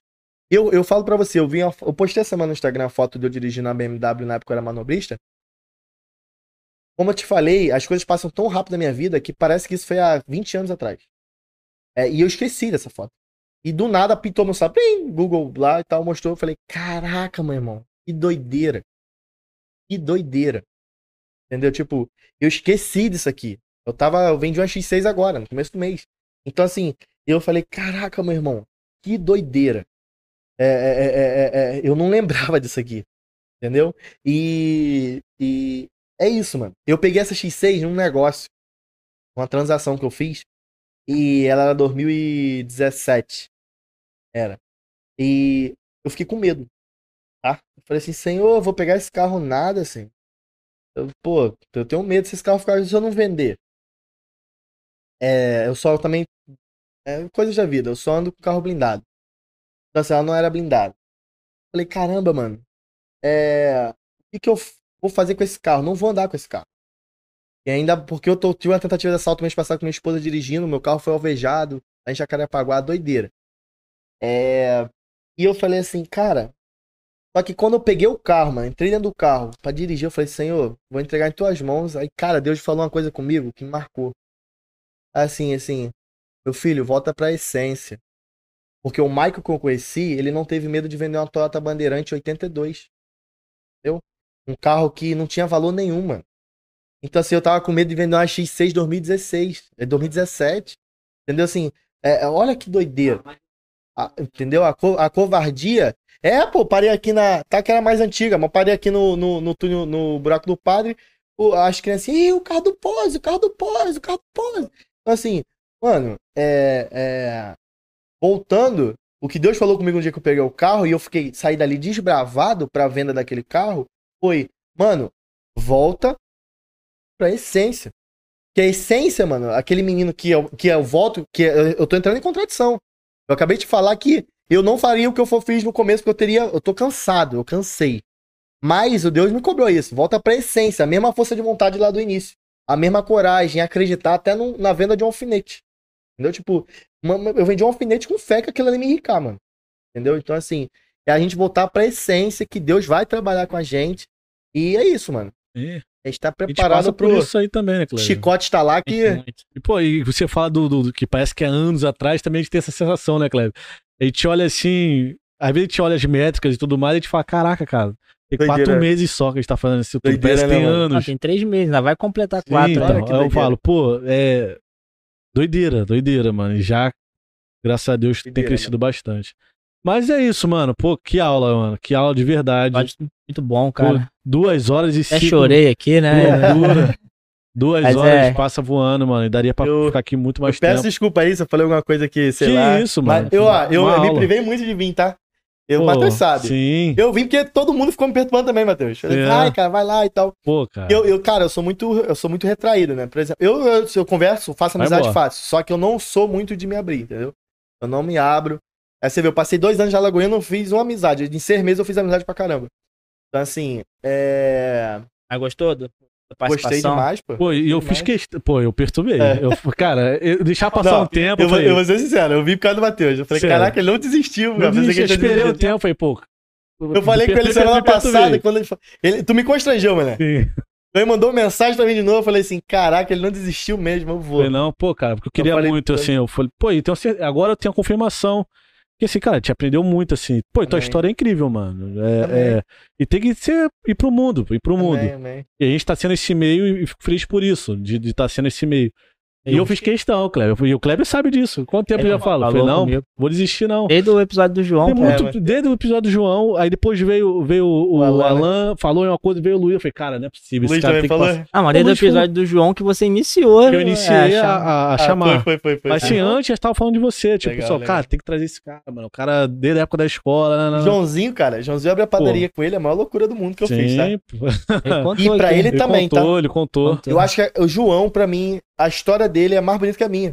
Porque o É, ato ele de falou, fé. então, tá um Ele falou, a É. história, a- o ato de fé dele, de Foi ter sinistro. saído de um emprego bom, É, onde todo mundo poderia ficar, uh, relax, É, é muito grande. E o ato de fé da esposa dele é maior ainda. sinistro, Porque, é. porque a esposa dele também entrou junto com ele e hoje é, é, é- é 10x mais do que ela era antes. Uhum. Eu recebi uma mensagem dela essa semana que eu até tenho que mandar pra ela. Ela falou assim: Michael, minha gerente acabou de falar que você tem capacidade de ser Uniclass. E outro dia ela tá mandando mensagem me passando pra personalité. Eu falei assim: caraca, na época ela ainda era estagiária, mano. Loucura, Então, né? assim, é, o Deus que Deus faz. faz na nossa vida, mano, é muito bom. A gente só tem que enxergar o que ele faz na nossa vida. Que a gente, a gente às vezes, vê na vida dos outros, a gente acaba esquecendo da nossa própria vida. Que Deus faz muito, mano. E vai fazer. Isso, ó, tem um, tem um que eu creio com toda a palavra do mundo. que- Incrível.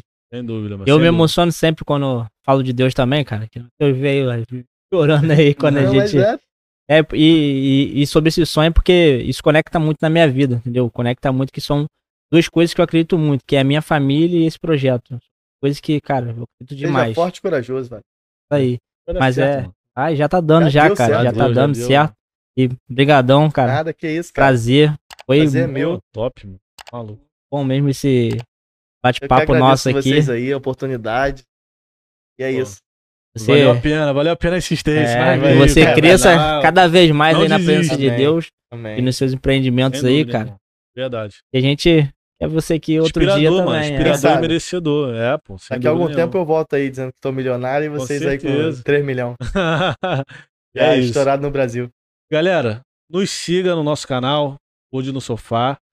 E siga o nosso canal, não, siga o nosso Instagram, Pode no Sofá, e se inscreva no canal. Deixa um Isso. comentáriozinho aqui Se embaixo, inscreve, pessoal. beleza? Então, até a próxima terça. Tamo junto. Beijos. Tchau, tchau. Fica com Deus.